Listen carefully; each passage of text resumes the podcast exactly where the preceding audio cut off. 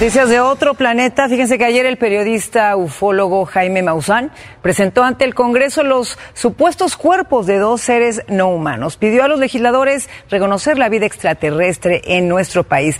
Cheque los detalles. Vamos a descubrir en este momento esos cuerpos que de acuerdo a los científicos que van a declararlo aquí, son seres no humanos que no son parte de nuestra evolución terrestre y que después de desaparecer no hay una evolución posterior.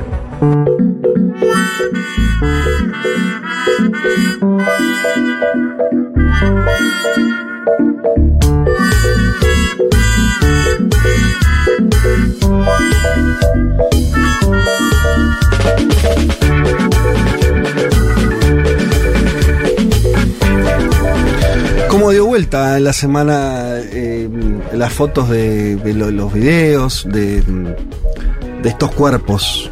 Eh, ya sabemos a esta altura del partido que está todo, es todo mega falopa. Bueno, uno lo puede intuir en el momento en que salió. Pasa que, viste, siempre la teoría de las conspiraciones o este tipo de cosas siempre tienen para mí un lugar desde donde arrancar de vuelta.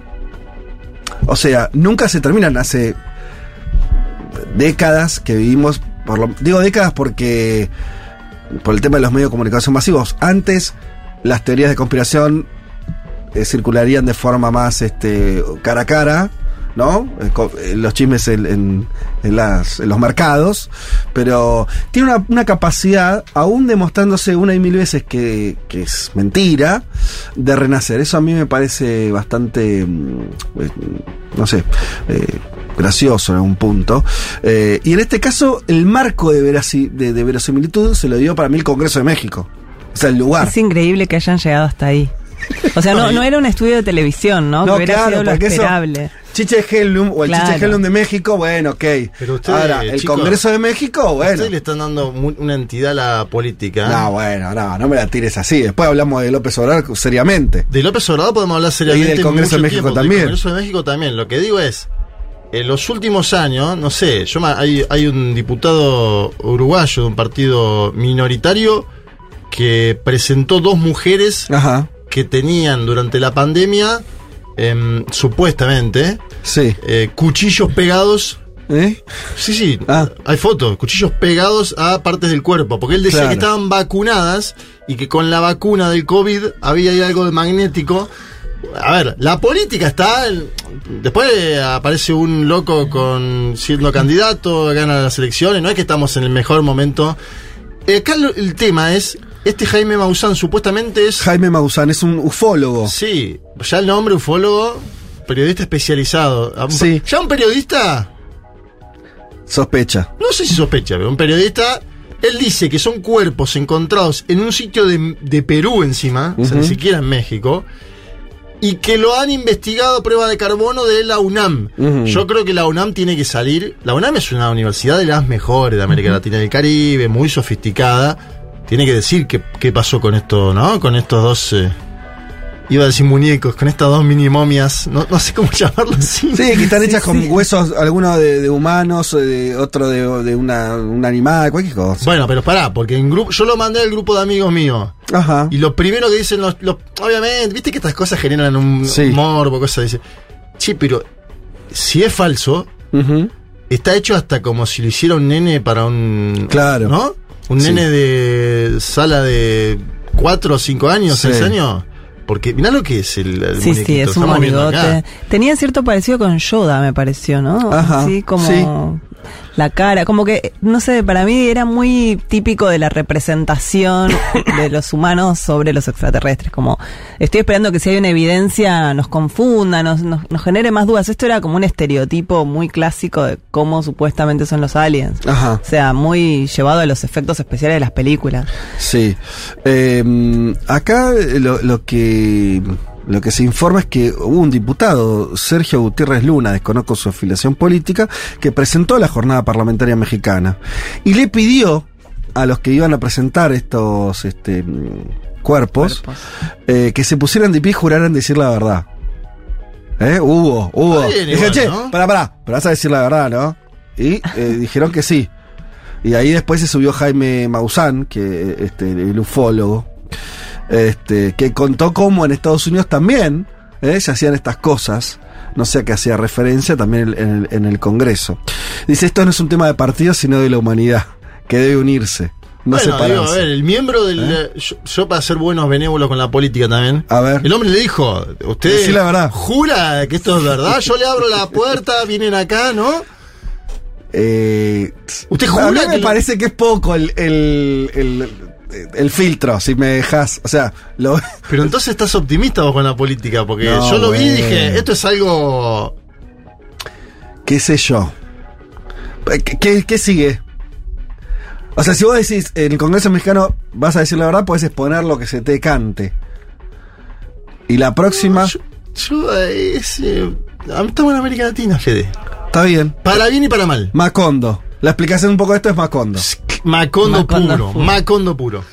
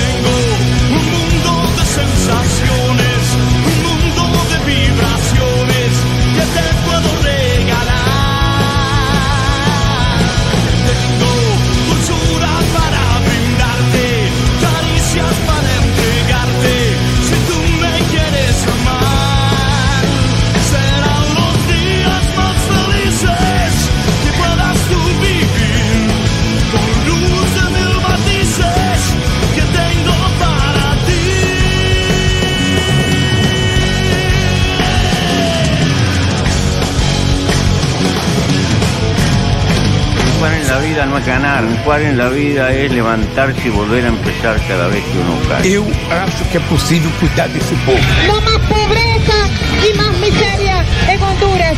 Hasta la victoria, siempre. Los voy a acusar con sus mamás, con sus papás, con sus abuelos. No olvidamos justicia, verdad, respeto. Seguimos. Serán los días más felices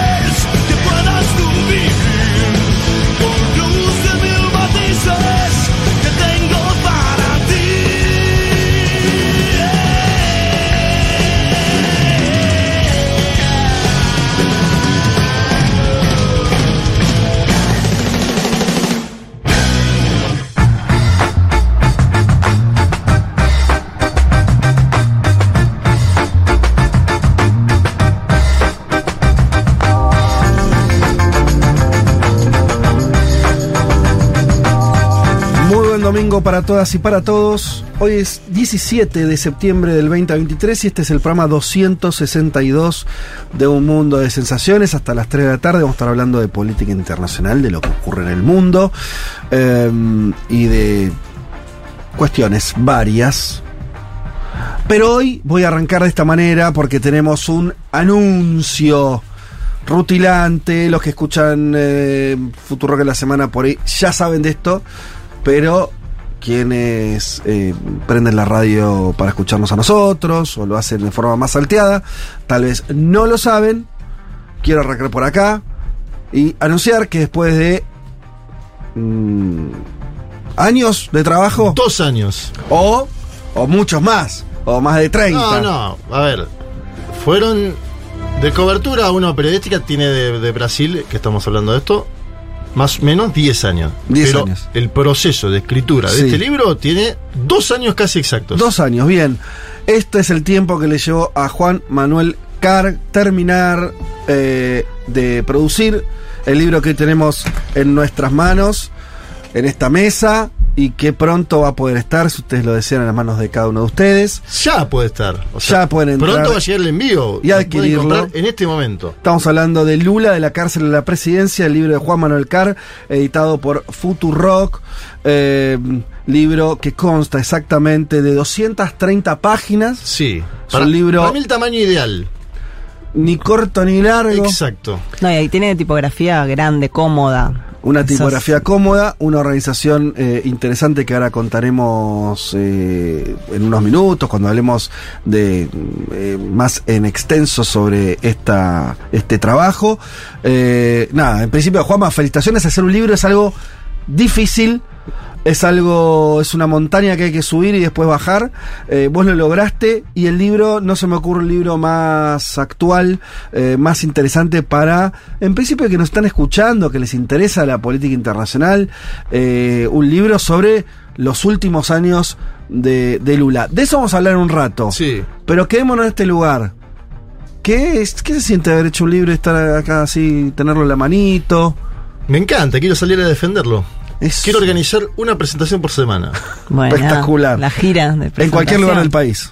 Y del exterior también. Y del exterior también. ¿Por qué no? Te doblo la apuesta. Perfecto. Porque vamos a tener que llevar este libro a Brasil también. Y también. Sí. ¿O no? Sí. Fuimos una vez, no vamos a volver. Fuimos sin libro, libro no vamos a ir con libro. libro, no vamos a volver con el libro. Che, y prólogo de Ofelia Fernández aviso también, que está muy, muy, muy bien. Muy interesante el prólogo de Ofelia que va a estar en la presentación del libro además. Eh, que ya tenía fecha o no, todavía no está para anunciarlo igual por ahí, ¿no? ¿O sí? Tenía, tenía. Esperamos. Esperamos un poco. Esperamos un poco para Esperamos eso, pero va a haber novedades. Bueno, che, en serio, ya está el libro para los manijas que nos están escuchando. Entran a la tienda de la editorial Futurock, esto es, entran a futurock.fm, ahí van a, a libros, eso los dirige a la tienda directamente, van a, se van a encontrar con el libro de Juanma y si ya lo quieren ir pidiendo, eh, más que contentos de nuestro lado. En un ratito nada más vamos a estar hablando eh, bueno, vamos a dedicarle un rato a que Juanma nos cuente de qué va el libro, eh, porque decíamos, no es una biografía exactamente de Lula, es sobre todo los últimos años, es entender un proceso, diría yo, ¿no? Este último Brasil, este último Lula. Es el Lula desde que deja la banda presidencial hasta que se la vuelve a poner y te diría hasta que enfrenta también em, todo lo que sucedió en enero de este año, ¿no? Eh, Claro. la, la- la toma de los tres palacios. Hasta ahí llega el libro, o sea, hasta Sí, llega. hasta ahí un poquito más también porque tomamos también, eh, bueno, cumbres presidenciales que hubo eh, en América Latina y el Caribe, Lula viajando a China y mucha vinculación con el Banco de los BRICS. Acordate Ajá. que está Dilma presidenta de ese banco y termina con Lula en una celebración popular en Bahía por los 200 años de la independencia de Brasil que tiene una fecha en concreto, que es el 7 de septiembre, que siempre se festeja, que se festejó el año pasado, los 200 años, pero que luego tiene una eh, peculiar batalla que Ajá. tuvo en lugar en Bahía, que es el nordeste brasilero. Por eso me gustaba terminar con Lula en el nordeste, el lugar donde Lula Nació. nació. Bien, de esto hablaremos ahora en un rato nada más. Insisto, si quieren empezar a chusmearlo, a ver cómo es la tapa, es una tapa hermosa.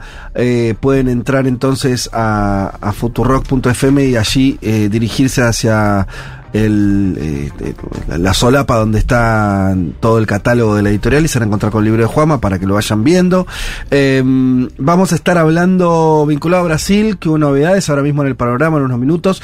Ya empieza a haber condenas para algunas de las personas que participaron en el asalto a las instituciones democráticas el, el 8 de enero pasado.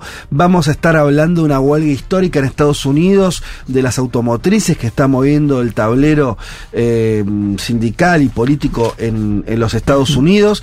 Muy interesante eso que está pasando. Estar habla- contando algo también de, de la catástrofe que se vivió en Libia en los últimos días eh, con un tifón que, que ingresó ahí eh, y bueno, con una cantidad de muertos todavía incalculable. Vamos a estar hablando de, de algunas eh, cuestiones que están ocurriendo en Asia, de encuentros este, políticos ahí, se vieron Putin y, y Kim Jong-un. Em, pero nos vamos a algo que le debíamos a ustedes porque hicimos hace 15 días un- una primera parte de, de lo que siempre nos trae de Mundo Expandido, de, de Male, pero nos quedó la mitad porque era un tema muy interesante, muy largo. Sí, si recuerdan, hace 15 días estuvimos hablando de las regulaciones de los alquileres, un poco tomando como excusa las discusiones que se están dando acá en el Senado, y pensábamos la vez pasada otras formas de regulación posibles en otros países para, para tomar ideas en algún punto. Pero me faltó completar esa columna con un concepto bastante importante para el urbanismo, que me parece que a veces sentimos que sabemos qué quiere decir, pero Sí. no lo pensamos en todos sus alcances, que es el concepto de gentrificación. Así que hoy vamos a hablar un poco de eso, de los cambios en la apariencia de las ciudades, de los desplazamientos de la población por la gentrificación. Preparé, bueno, el tema, preparé un audio de, de Fer Berkovich, que es un especialista en estos temas, y también recomendaciones puntuales, dos Ajá. libros y una serie que me gustó mucho, así que en un rato les cuento más. De todo esto y mucho más hasta las 3 de la tarde nos este, escriben. Ah, aviso esto. Si les, a ver si quieren jugar eh, a los siguientes, los oyentes que la semana pasada se acuerdan que les dijimos, che, no, nadie escribe y cayeron 50.000 mensajes. Ahora les vamos a pedir lo siguiente. Los que, porque además llegó esto a raíz de un eh, mensaje hermoso de Gonzalo Muinello, que además manda saludos a Alicia de 33. Dice, estoy en... em, eh, porque, claro, él es de Montevideo. Escuchándolo de Estambul. em, hermosa ciudad, estoy en el palacio de Topkapi. Y manda una imagen eh, espectacular del Bósforo. em, y entonces se me ocurrió pedirle a los... Es una, imagen, una foto divina que nos manda Gonzalo. Eh, si quieren mandarnos fotos eh, bellas, interesantes, de los lugares, las ciudades, los países, las localidades donde nos estén escuchando, con este, esta aclaración, que nos den el permiso, que las más interesantes las vamos a subir eh, en un carrete de imágenes ahí en, en, en nuestro feed, en, en Instagram, para, para ver desde qué lugar nos escuchan los oyentes. Así que si les propongo eso, si quieren durante el programa nos van enviando las fotos donde nos escuchan y con gusto después armamos ahí una especie de álbum de, de oyentes eh, eh, de distintas partes del mundo, de distintas partes de Argentina eh, y, y lo compartimos. ¿Desde, ¿Desde dónde nos estará escuchando Juan Elman, no? Uh, ¿Sabemos dónde está ese pibe? En Chile, Santiago de Chile. Yo no lo nombré. La semana pasada dijimos, no, Juan está en Chile. ¿Ah, ¿Sigue en Chile? Claro, pero porque fueron las fiestas patrias. Ahora yo creo que se está despidiendo de Chile un poquito. Pero Está, ya- está cerrando el proceso del- Sí. del libro, decís. Exacto. Ajá. Eh, be- eh, bebiendo. Y de fiesta. y sí. Pisco. No está trabajando. No sé, eh, sacó un newsletter el otro día hablando sobre el tema. Ya está, pero eso fue hace unos días, yo lo leí. Habló con nosotros Este fin de semana pasado. me parece que es de reviente. Ah, se tomó el fin. Bueno, de- por ahí que nos mande una parece. foto desde alguna playa del Pacífico, no sé. Donde esté, no Claro. sabemos bien dónde está O Juan se está tomando una chelada. No ¿Qué sabemos. está haciendo? No sabemos dónde está. Está todo ¿Está bien. tomando pisco? Está todo bien acá, lo esperamos. Por el domingo que viene tenemos la suerte de contar con él. Mientras tanto, que la pase bien donde está. Bien, dicho todo esto, vamos a escuchar a Rage Against the Machine haciendo Uy, Pistol Grip. Pump y ya arrancamos con todo.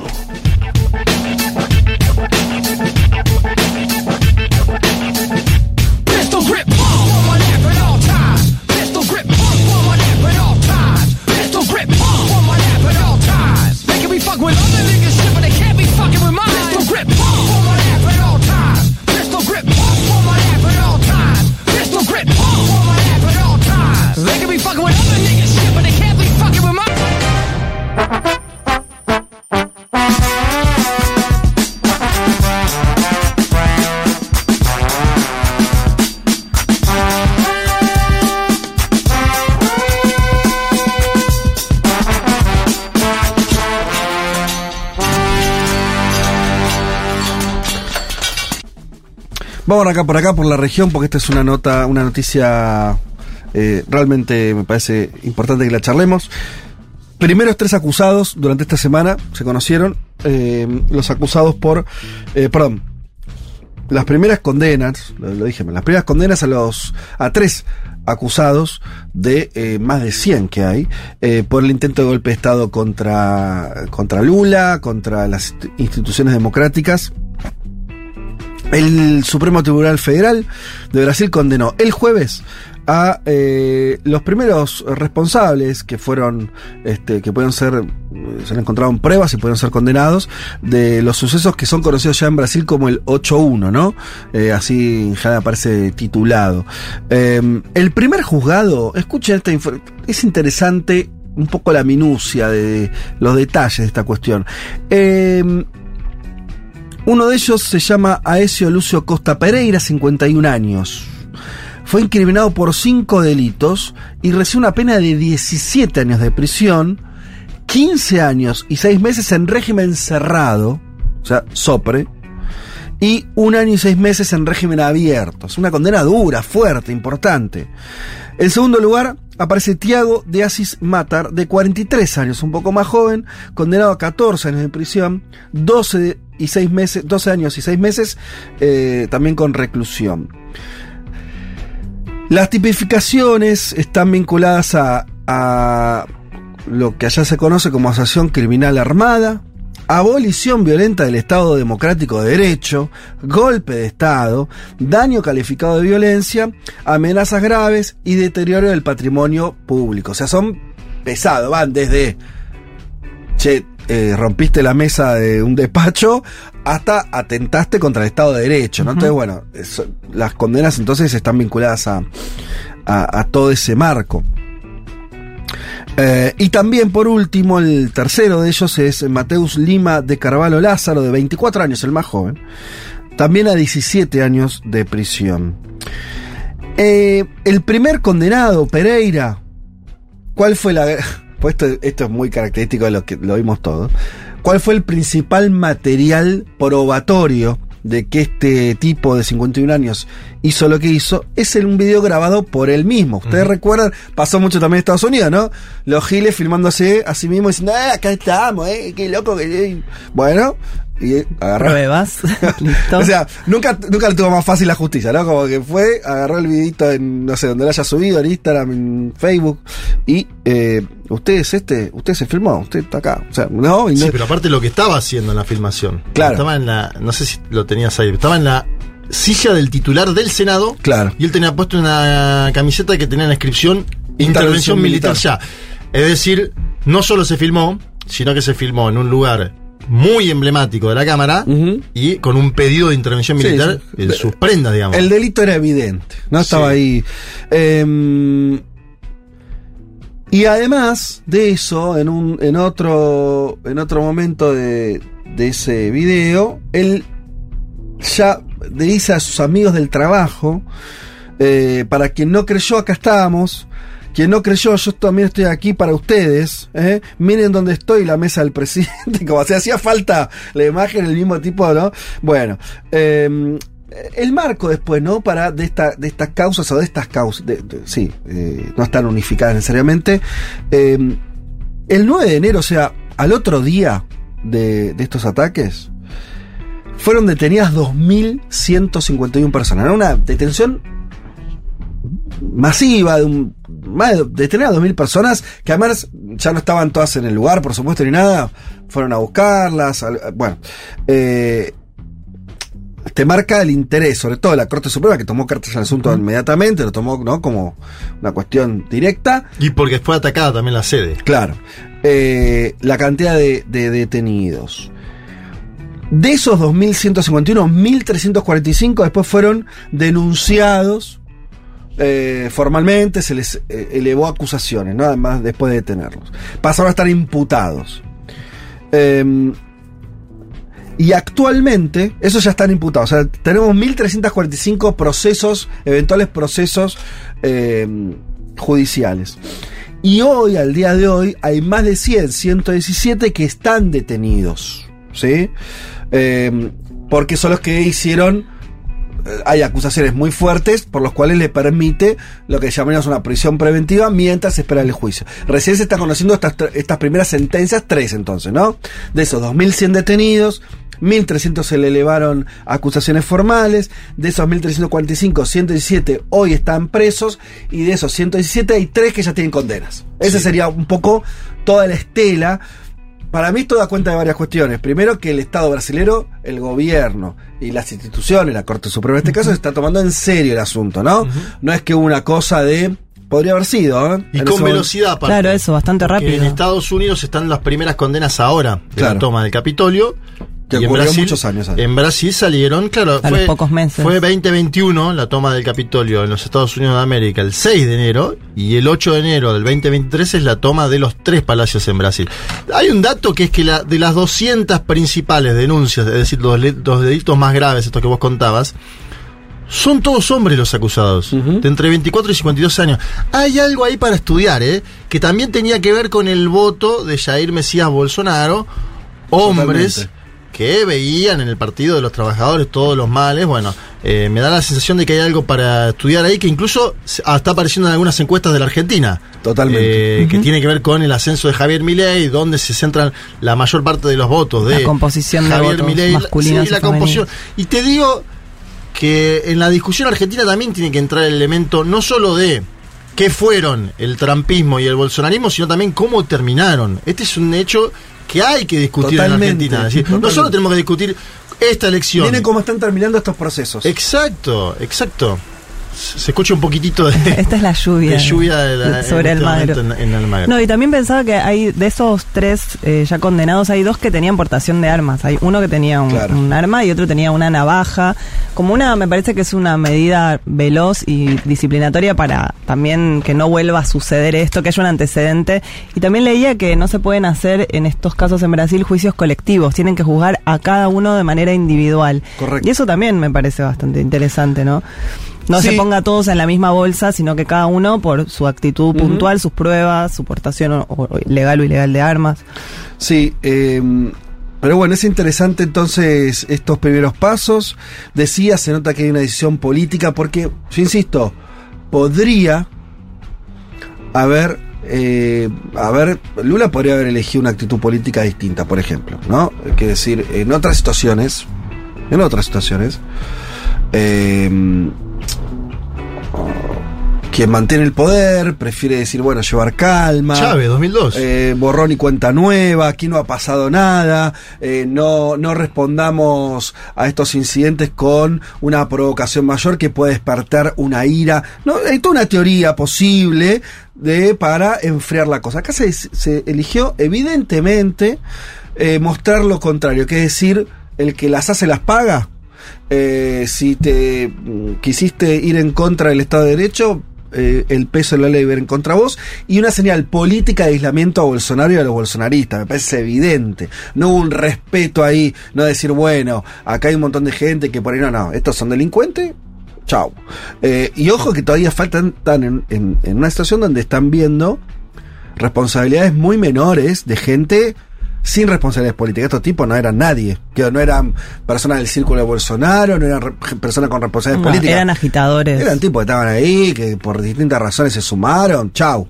Eh, de hecho, su- sus declaraciones también tienen que ver, ¿no? Son cierta inocencia, inocencia, cierta, eh, no sé cómo llamarlo, eh, poca preparación, eh, como si no supieran efectivamente lo que se estaban enfrentando. Miren esto.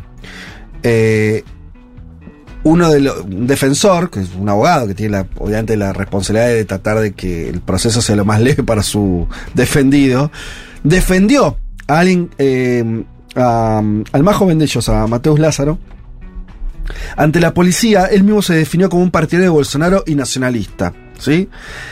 El de la defensora, es una defensora, Larisa Araujo, afirmó que su cliente le habían lavado el cerebro y pidió la absolución. Fue muy. Ahora, eso lo puedes hacer con personas que están. Eso, gente suelta que yo hay. Ahora, me parece que vamos a ver un tiempo esta parte cuando empiecen a subir un poco en la escala, ¿no? Y se encuentren con otro tipo de personajes, responsabilidades de otro tipo, a ver qué pasa. Y me parece que no van a frenar. Me- es mi, esto ya es, no es información, ¿no? Es un- una lectura, me parece lo que puede pasar. Obviamente que ahí la cosa también va a estar, este, va a ser más compleja encontrar este, responsabilidades y demás. Me parece que no va a terminar acá esto. Y que en estos 1345 va a haber, van a empezar a encontrar gente con responsabilidades políticas, con otro, tipo de ingredientes. Pero bueno, habrá, habrá que esperar a ver qué, Sí, qué pasa. además Jair, Bolsonaro enfrenta él de forma particular eh, dos procesos en simultáneo, uno que tiene que ver con las famosas joyas eh, sauditas, en el cual su ex ayudante Mauro Cid está comprometido con la justicia, como comentábamos la semana pasada, y aparentemente está opinando en ese sentido ante la justicia, algo que y podría llevar, lo pongo entre comillas porque no sabemos, a una detención de Bolsonaro en los próximos meses. Pero además está implicado en la declaración del hacker Walter Delgatti Neto que dijo que Jair Mesías Bolsonaro le pidió intentar intentar, lo pongo siempre, eh, hay que decir esa palabra, intentar invadir las urnas electrónicas en la última elección presidencial. Entonces ahí ya tenés otro escenario, Claro. porque se liga esa denuncia de intentar invadir con la, la falda, como le dicen en Brasil, de los gobernadores, cuando Bolsonaro va y le dice, perdón, los gobernadores no, los eh, diplomáticos, los embajadores, él le dice, no creo en el sistema de votación que hay en este país, en Brasil, el electrónico. Bueno, ahí ya los embajadores dicen, hay una táctica trampista de Bolsonaro. Táctica trampista 1, pedido de invasión a, la- a las urnas electrónicas. Y tercero, el desenlace. Entonces me da la sensación de que todo esto va a terminar en el propio Bolsonaro, Fede. O sea, Por eso, vere- veremos, pero. se encamina hacia ahí. Sí, este. Acordémonos que además ya Bolsonaro está inhabilitado para ejercer cargos públicos. No puede ser candidato presidencial de acá al 2030. Eh, me parece interesante eso que habías dicho de, de ver cómo eh, Terminan. terminan estos Sí. procesos. Bueno, en el caso del Trump es más difícil ver que esté terminando, o sea, tuvo un final, ahora él es lo más posible, lo más probable o ya definido candidato a presidente, entonces, bueno, es otra, un poco ahí una, una puja todavía. Este, A la vez con muchas causas judiciales en simultáneo. También. Yo creo que Trump tiene que ganar la elección para no ir preso. Claro. Eh, pero son procesos que desacomodan, ¿no? No son procesos de, de estabilización en ningún punto. Son procesos caóticos que están. eh, que tienen un desarrollo muy. este. muy abrupto, donde también en términos institucionales la cosa no, no camina. Por, en otras circunstancias podría, ¿no? Generar nuevos órdenes. Yo imagino que los imaginaban, ¿no? Esos líderes, pensemos en Bolsonaro, ¿no? Eh, se imaginaba, él dice, bueno, no, esto, pará, acá. Yo tengo a los empresarios, los medios que son antilulistas, junto a todo esto, y soy rey durante 20 años. O tengo tranquilo do- dos mandatos y, y- y doy vuelta a Brasil. Y la verdad que no pudo hacer nada de todo eso. Eh, y hoy es eh, de vuelta casi un paria político. Sus seguidores están afrontando este, condenas judiciales. eh, y el que se quedó con la bandera del orden y el progreso, ¿no? Que, la que es el eslogan que está en la bandera de Brasil, es Lula de vuelta. Es un poco, yo me imagino a, a un militante bolsonarista medio en ese en escenario contrariado, ¿no? Porque lo que parecía el, el- el PT y Lula como sinónimo de caos, de desorden, yo qué sé, terminó todo eso medio de- de- al revés. Eh, interesante para A pensar. veces hay fantasías construidas, ¿no? Claro, claro. Acá se habla a veces de Cristina como la creadora del caos. Son los gobiernos más estables que hubo en su momento en la Argentina. Y digo, también pasa lo mismo en Bolivia. Si vos tenés que discutirle a Evo, a Evo Morales, no le, no le discuta la estabilidad económica. Porque la tuvo como pocos gobiernos en la historia Mm. de Bolivia, gobernó 10 años.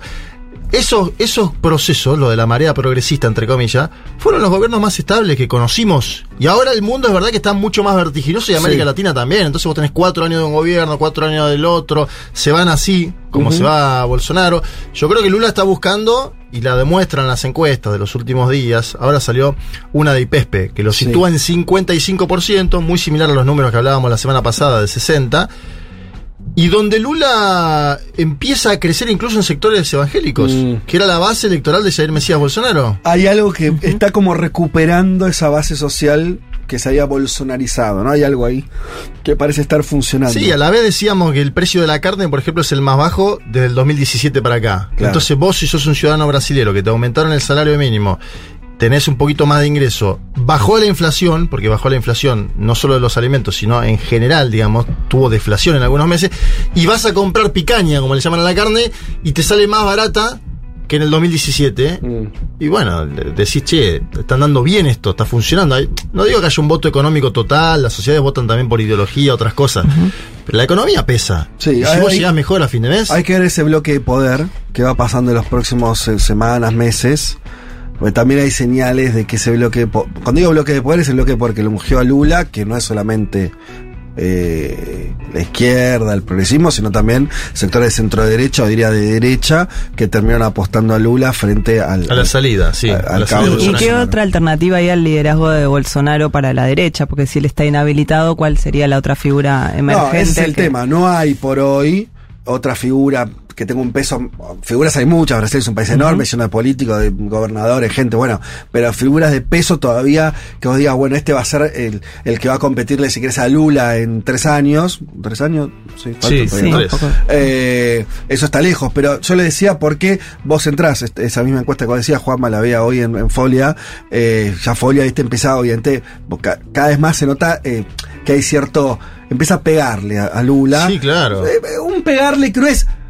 A, a diferencia de la otra vez, no es decir Lula y el PT son el demonio, no, obviamente no, pero decir, bueno, tenía un apoyo del 75, ahora cayó al 68, viste, E- el, lime, hay un lime ahí, que es lógico, lo van a hacer, eh, pero como bien para mí, este, este, marcas vos, em, no, vos mal le digo, no hay un, una figura que, pero sin liderazgo es muy difícil, viste, Sí, construir. Yo Igual también tengamos presente que últimamente los liderazgos son, Son ba- rápidos, bastante más sí. vertiginosos, no es que se necesitan ocho años de construcción no, político de, de mostrar en la gestión algo para, ser Freitas. candidato. Tarcisio de Freitas, que es el gobernador Sí. actual del estado de San Pablo, es una especie de bolsonarismo sin Bolsonaro, lo podríamos caracterizar así. Y después hay muchas fichas para jugar, porque Pero socialmente no es alguien que todavía esté parado en un lugar, digo, que, que, que tenga un apoyo que vos decís, este, no, grande. Estoy pensando cuando No, antes- seguro, del PT tampoco, ¿eh? porque digo, si, No, si no. Lula, si Lula dijera, si Lula, no. muchachos, yo me voy con Yanja, Salvador de Bahía, a mis últimos 10, 15 años de vida a disfrutarlo, habría un problema grande como una casa en el Partido de los. Trabajadores. Bueno, por eso digo, eh, so- son procesos políticos mediados, y, y cuando en la campaña Lula dijo, yo creo que estoy para un mandato más, después se dio cuenta, ahora, apenas llegó al gobierno, que la situación general de Brasil y sobre todo creo que a partir de la invasión a los tres eh, poderes, Lula dijo, vamos a manejar esto y si hace falta yo estoy bien de salud, vamos a seguir con esto. Que significa también dejar pasar la discusión de la interna, porque eso va a aparecer también en algún momento. Gerardo Almin va a querer ser presidente de Mm. Brasil en algún momento, el actual Claro. vicepresidente. Sí. Es su intención. Y lo Me quiso- imagino se que presentó varias veces. claro. Fernando Haddad, que aceptó ser candidato en la peor hora del Partido de los Trabajadores, en algún momento va a decir, eh, muchachos, yo puse la cara en un momento de devastación, y la verdad que la puso, hay que darle en eso la derecha.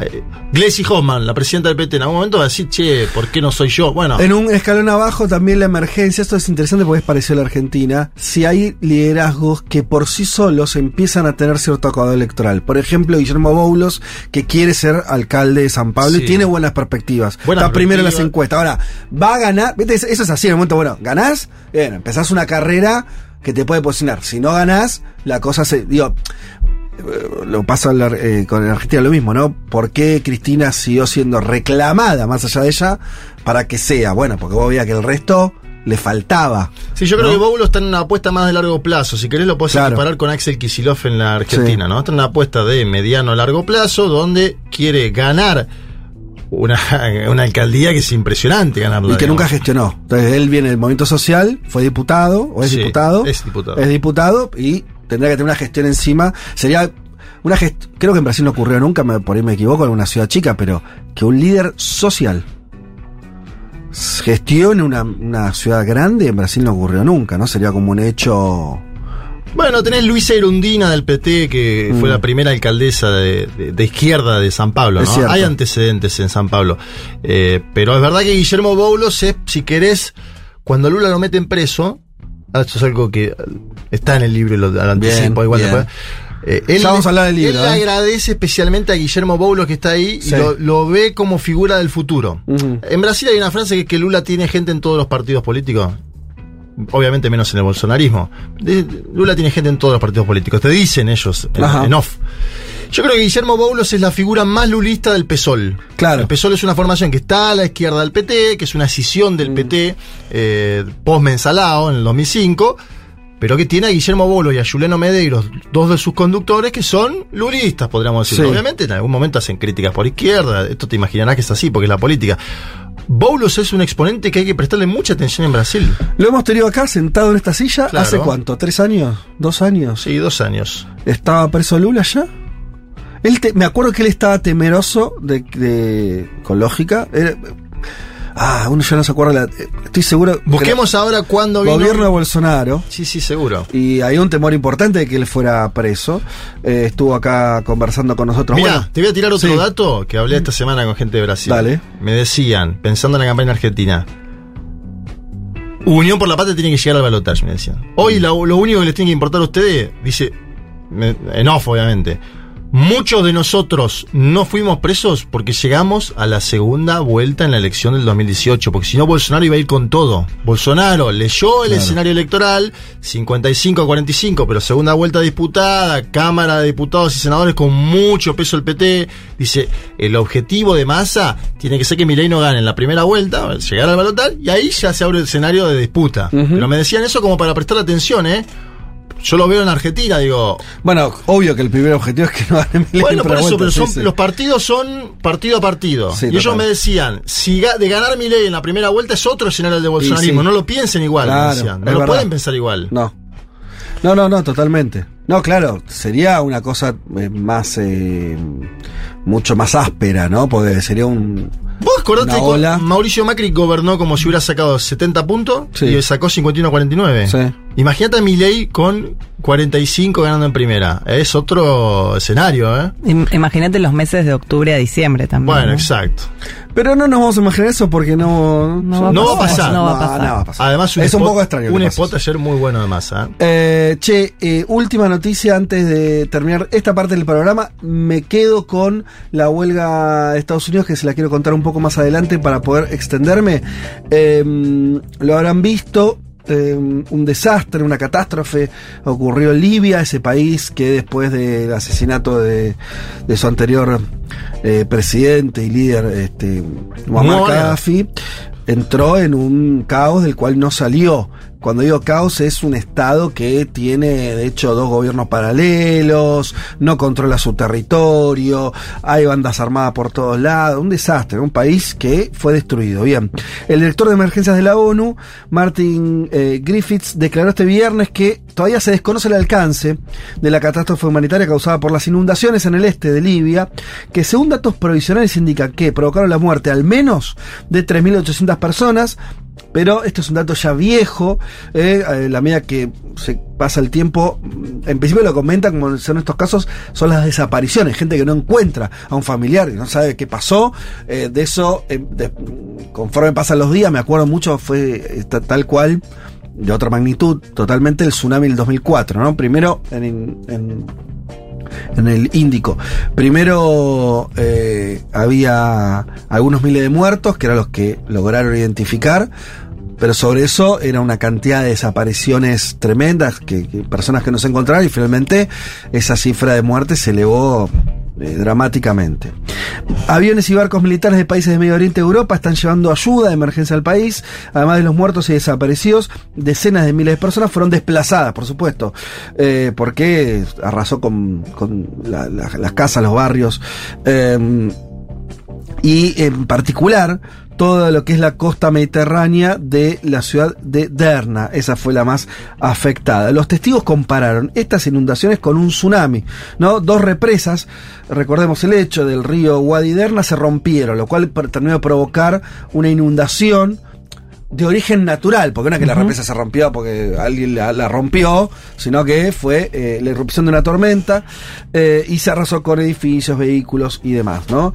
Eh, pero bueno, esto lo que lo que habría que decir, esto no, no lo encuentro, no sé por qué, en los informes periodísticos de las agencias internacionales, que es bastante obvio que si vos tenés un estado eh, destruido desde hace 10 años, una catástrofe de esta naturaleza, si vos tenés un estado ordenado, un gobierno y demás, eh, las posibilidades de contención son unas. Si lo que tenés es un escenario de anarquía, el escenario de contención es cero o cercano a cero. Por lo tanto, buena parte de estas muertes habría que atribuírselas a eh, los países y estados que, eh, eh, ¿cómo se llama? Este, desestabilizaron Libia allá por 2010, ¿no? Sí, 2011. la- y las sanciones unilaterales también, que es algo que plantea una experta de la Organización de Naciones Unidas, que es que el cumplimiento excesivo de las sanciones unilaterales es una amenaza directa para la salud. Y esto digo, cuando vos tenés a pueblos a los cuales sancionás desde criterios que tienen que ver con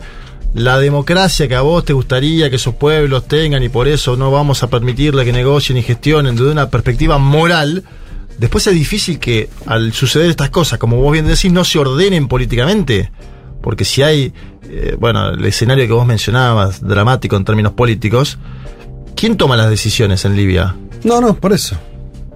¿Cómo, cómo hace? eh, cualquier gobierno está tensionado frente a una crisis de esta. eh, el otro día vi el documental, lo recomiendo. No lo terminé de ver, creo, pero está. No, no lo terminé. Eh, claro, pues una miniserie sobre Fukushima, ¿no? Eh, en Japón. Eh, 2011 también, ahí cerquita del. Este, era el tiempo de, de lo que estamos diciendo que de la desestabilización en Libia. Bueno, y vos decís, el Estado japonés que tiene, es un Estado desarrollado, eh, tenía 25.000 herramientas, aún así, el tifón ese les hizo mierda a la central atómica y no pudieron, o sea, mejor dicho, no pudieron eh, evitar el desastre, pero con el desastre provocado, aún así hubo un Estado que contuvo, Contuvo, un montón de sí. cosas que, si no en términos ambientales, humanos, hubiera sido muchísimo peor. Lo que tenés en Libia es en la misma escenario de una catástrofe natural que eh, las personas, eh, los seres humanos no podemos controlar, pero sin un Estado que minimice los daños. Ahora, los responsables no están en Libia de eso. Bueno, en fin. Última, no, última no, era esa. La última, lo que les, les comento. Está, llegaron un montón de imágenes divinas. Maini ahí este, ya está recolectando. Eh, nos saludan y nos mandan fotos de Trevelín también, despejado después de intensas lluvias. En el sur entonces está despejado. Desde Pergamino una foto de primer plano, ¿sabes de qué? ¿Saben de qué? ¿De qué? De unos sanguchitos de miga. Y Muy sí, bueno. li- linda escena también, ¿eh? Desde la playa Canalla en Rosario. Y, Eso es eh, tremendo, es la cancha de central divina. que tiene atrás una playita. Ah, pero ¿sabes lo que es la playa? Por eso te digo, sí, a mí me sorprendió, lo conocí hace poco, esta... Es increíble que tenga un eh, Muy club de fútbol detrás una playita. Nos lo manda Iván y la foto es de su niña, veo por lo que veo acá, eh, divina. Eh, Balvanera, Silo Gris, bueno, sí. Este, eh, yo estoy también por ahí, así que lo sé, que, que en esa estamos. Desde, ajá, Surdó, ¿se dice, se dice así? Surdó, en francés. Es una localidad de Malvinas Argentinas, ¿eh? Jardín y Huerta. Desde París, ah, bueno, que hoy, qué nivel. Esperando en el aeropuerto para ir rumbo a Frankfurt. Bueno, Tranqui, ¿qué ¿eh? mal te va? Y de ahí a Buenos Aires. O sea, es alguien que vuelve o que está de viaje, no sé. O viene a visitar a la familia. No hay nombre de esta persona, pero eh, Banco, que nos está escuchando. En un aeropuerto. Viene desde Bueno. Frankfurt para acá, me imagino la compañía. Eh, bien, bueno, vamos a ir. Eh, ah, Calafate, qué lindo. Uh, no sabes, las fotos que están mandando la gente son fotógrafos, chicos. Una cosa, fotoarte, ¿eh? Desde Casa de Nariño, Bogotá, Colombia. Mira foto del edificio. Nos mandan también desde Pipa, Brasil. Ay, qué lindo estar en Pipa ahora. Una playita. Ay, ay, ay, ay, ay. Una ¿Vamos a hacer una playita. presentación a Pipa? ¿Vos te, te vas, vas a elegir así los lugares para presentar el libro? Que tengan playa. No, No, que- no, en Brasil es San Pablo y Brasilia seguro. Y después podemos hacer un tercero de playa, ¿no? Y hay una foto hermosa que nos manda Andre desde eh, Arus, se dice así, no sé. eh, Dinamarca hay una foto de un edificio modernista así, ultra loco, buenísimo. Eh, y también tenemos de Villa María, Córdoba, por supuesto. Qué banda la cordobesa, mu- muchos lugares más. Eh, desde la Mezquita Azul nos mandan también, mira vos. Bueno, ya dentro de poco vamos a seguir entrando y comentando este, las imágenes que nos mandan, pero son divinas, ¿eh? Eh, Bien, dicho todo esto, hacemos una tanda y ya regresamos.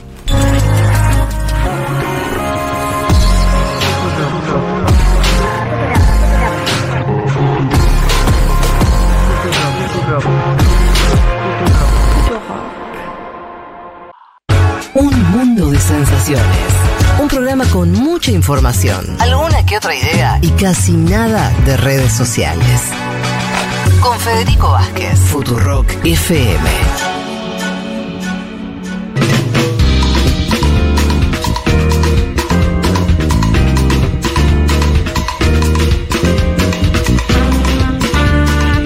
Bueno, vamos derecho al gran tema del, del día de hoy que tiene que ver con el anuncio de la salida del libro de Juan Manuel Carr, Lula de la cárcel a la presidencia, editado por Futurock Ediciones. Eh, voy a leer la contratapa, que si está bien hecha, ¿Qué debería, Male, tener una buena contratapa? Resumir un poco el espíritu del libro, generar un poco de, de atracción para Sí, que el que lo agarra diga, ah, me lo quiero leer. Exacto, dejar algo ahí planteado para que después te tientes mucho y te lo compres. Hay muchas biografías sobre Lula, dice, pero este es uno de los primeros libros que narran la reciente caída y retorno del gran líder popular de Brasil. Los años entre el fin de su segundo mandato, el paso por la cárcel y el regreso triunfal a la presidencia de su país, Juan Manuel Carr sistematiza a partir de entrevistas, investigación y viajes una parte de la historia de quien es, sin duda, uno de los líderes populares más importantes de la historia de América Latina. ¿Cómo un presidente que sale del gobierno con altísima aceptación termina preso en apenas siete años? ¿Qué factores externos e internos explican el ascenso de la extrema derecha en Brasil? ¿Cuál fue el recorrido para lograr su revancha? Recuperar la libertad y volver al Palacio del Plan Alto. Este libro cuenta en crónicas 12 años de la historia reciente de Brasil marcados por el intento permanente de una élite política, empresarial, mediática y judicial de enterrar la experiencia del Partido de los Trabajadores y a la vez la resiliencia de la identidad política del lulismo, que logró resistir ese embate y convertirlo en victoria. Esto dice la contratapa. ¿Qué dice usted, autor del libro, sobre su propia obra? Si la tuviera que definir. Yo creo que es una parte de una biografía. Ajá. No es una biografía, es una parte de una historia de vida, una parte de una historia de vida.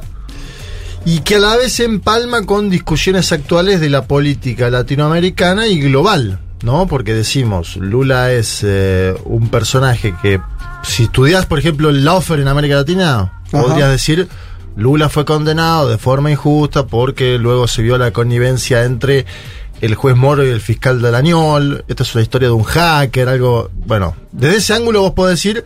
El libro se mete en esos temas. ¿Te interesa el lawfare o al menos te interesa saber cómo fue la judicialización de la política en Brasil? Está el tema. Después tenés una biografía que a veces tiene que ver con la suerte también, ¿no? Viste que eso lo estudia mucho Maquiavelo, ¿no? Ajá. Eh, Maquiavelo habla de virtud y de fortuna, ¿no? Eh, virtud de las cosas que vos hagas bien en la gestión, que Lula las tiene, las tuvo, virtud. Y después tenés fortuna, que está pensado fortuna en términos de la suerte. Lula es un hombre que estaba preso cuando un hacker invade el teléfono del fiscal Dadañol y le envía esa información a un hombre que trabaja en los medios de comunicación de The Intercept eh, Brasil y que publica todo eso como una filtración. Estoy hablando de Glenn Greenwald, ganador del Pulitzer. Entonces ahí tenés una, un- una parte de la historia brasilera marcada, podríamos decir, por un hecho fortuito, ¿no? Un hecho azaroso. Si el hacker de Araraquara, Walter del Gatineto, cuya historia se cuenta en el libro, aparte era fanático de la Vallato hasta que descubre todo esto, si no existiera la historia de hacker, probablemente Lula hoy estuviera todavía detenido. Acordate que la condena es a 12 años de prisión. Y probablemente estaría en este mo- momento gobernando un segundo mandato Jair Mesías Bolsonaro. Hay cosas de los líderes, y esto no sé, si querés, eh, podemos analizar en algún momento el caso de Cristina Kirchner, que le gatillan en la cara y no sale la bala.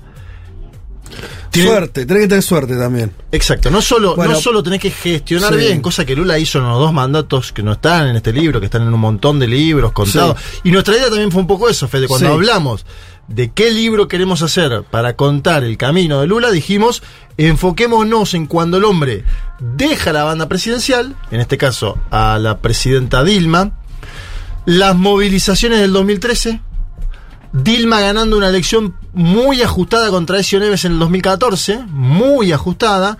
Dilma proponiendo en, la- en el inicio de su segundo mandato un timón económico más eh, liberal, ¿no? Sí. Con Joaquín Levy al frente del Ministerio de Economía, un hombre que propulsó el ajuste en ese momento en Brasil, movilizaciones en contra del gobierno y ahí sí, el impeachment a Dilma, motorizado por el famoso centrado brasilero, y la condena a Lula, que fueron por dos andariveles simultáneos. Déjame decirte eh, lo que mm, lo que a mí me, más me gustó de- del libro. Vos, lo- vos hacías referencia a esa decisión de no hablar de toda la historia de Lula, ni siquiera hablar de, de sus dos primeras presidencias, que son las que también lo construyen como, gran líder eh, político de Brasil. Creo que lo que pasa ahí es que eh, ya hay un- una narrativa más o menos construida sobre eso, ¿no? Este, el, el Lula que saca a los millones de pobres, que construye una economía muy vigorosa, Brasil potencia y demás. Ahora, a mí me pasó leyendo el libro, y esto creo que es el aporte, esto le transmito a los oyentes que estén interesados, insisto en comprarlo. Es más, si alguien lo compra y quiere mandarnos su captura de que ha comprado el libro, pero bienvenido, ¿eh? Eh, insisto, entran a um, ahí van a la pestaña libros y o, directamente en Futuro FM se encuentra, está en la portada del home, pero si no van a, a la librería y ahí lo que, van, van al libro muy, muy fácil. Bien.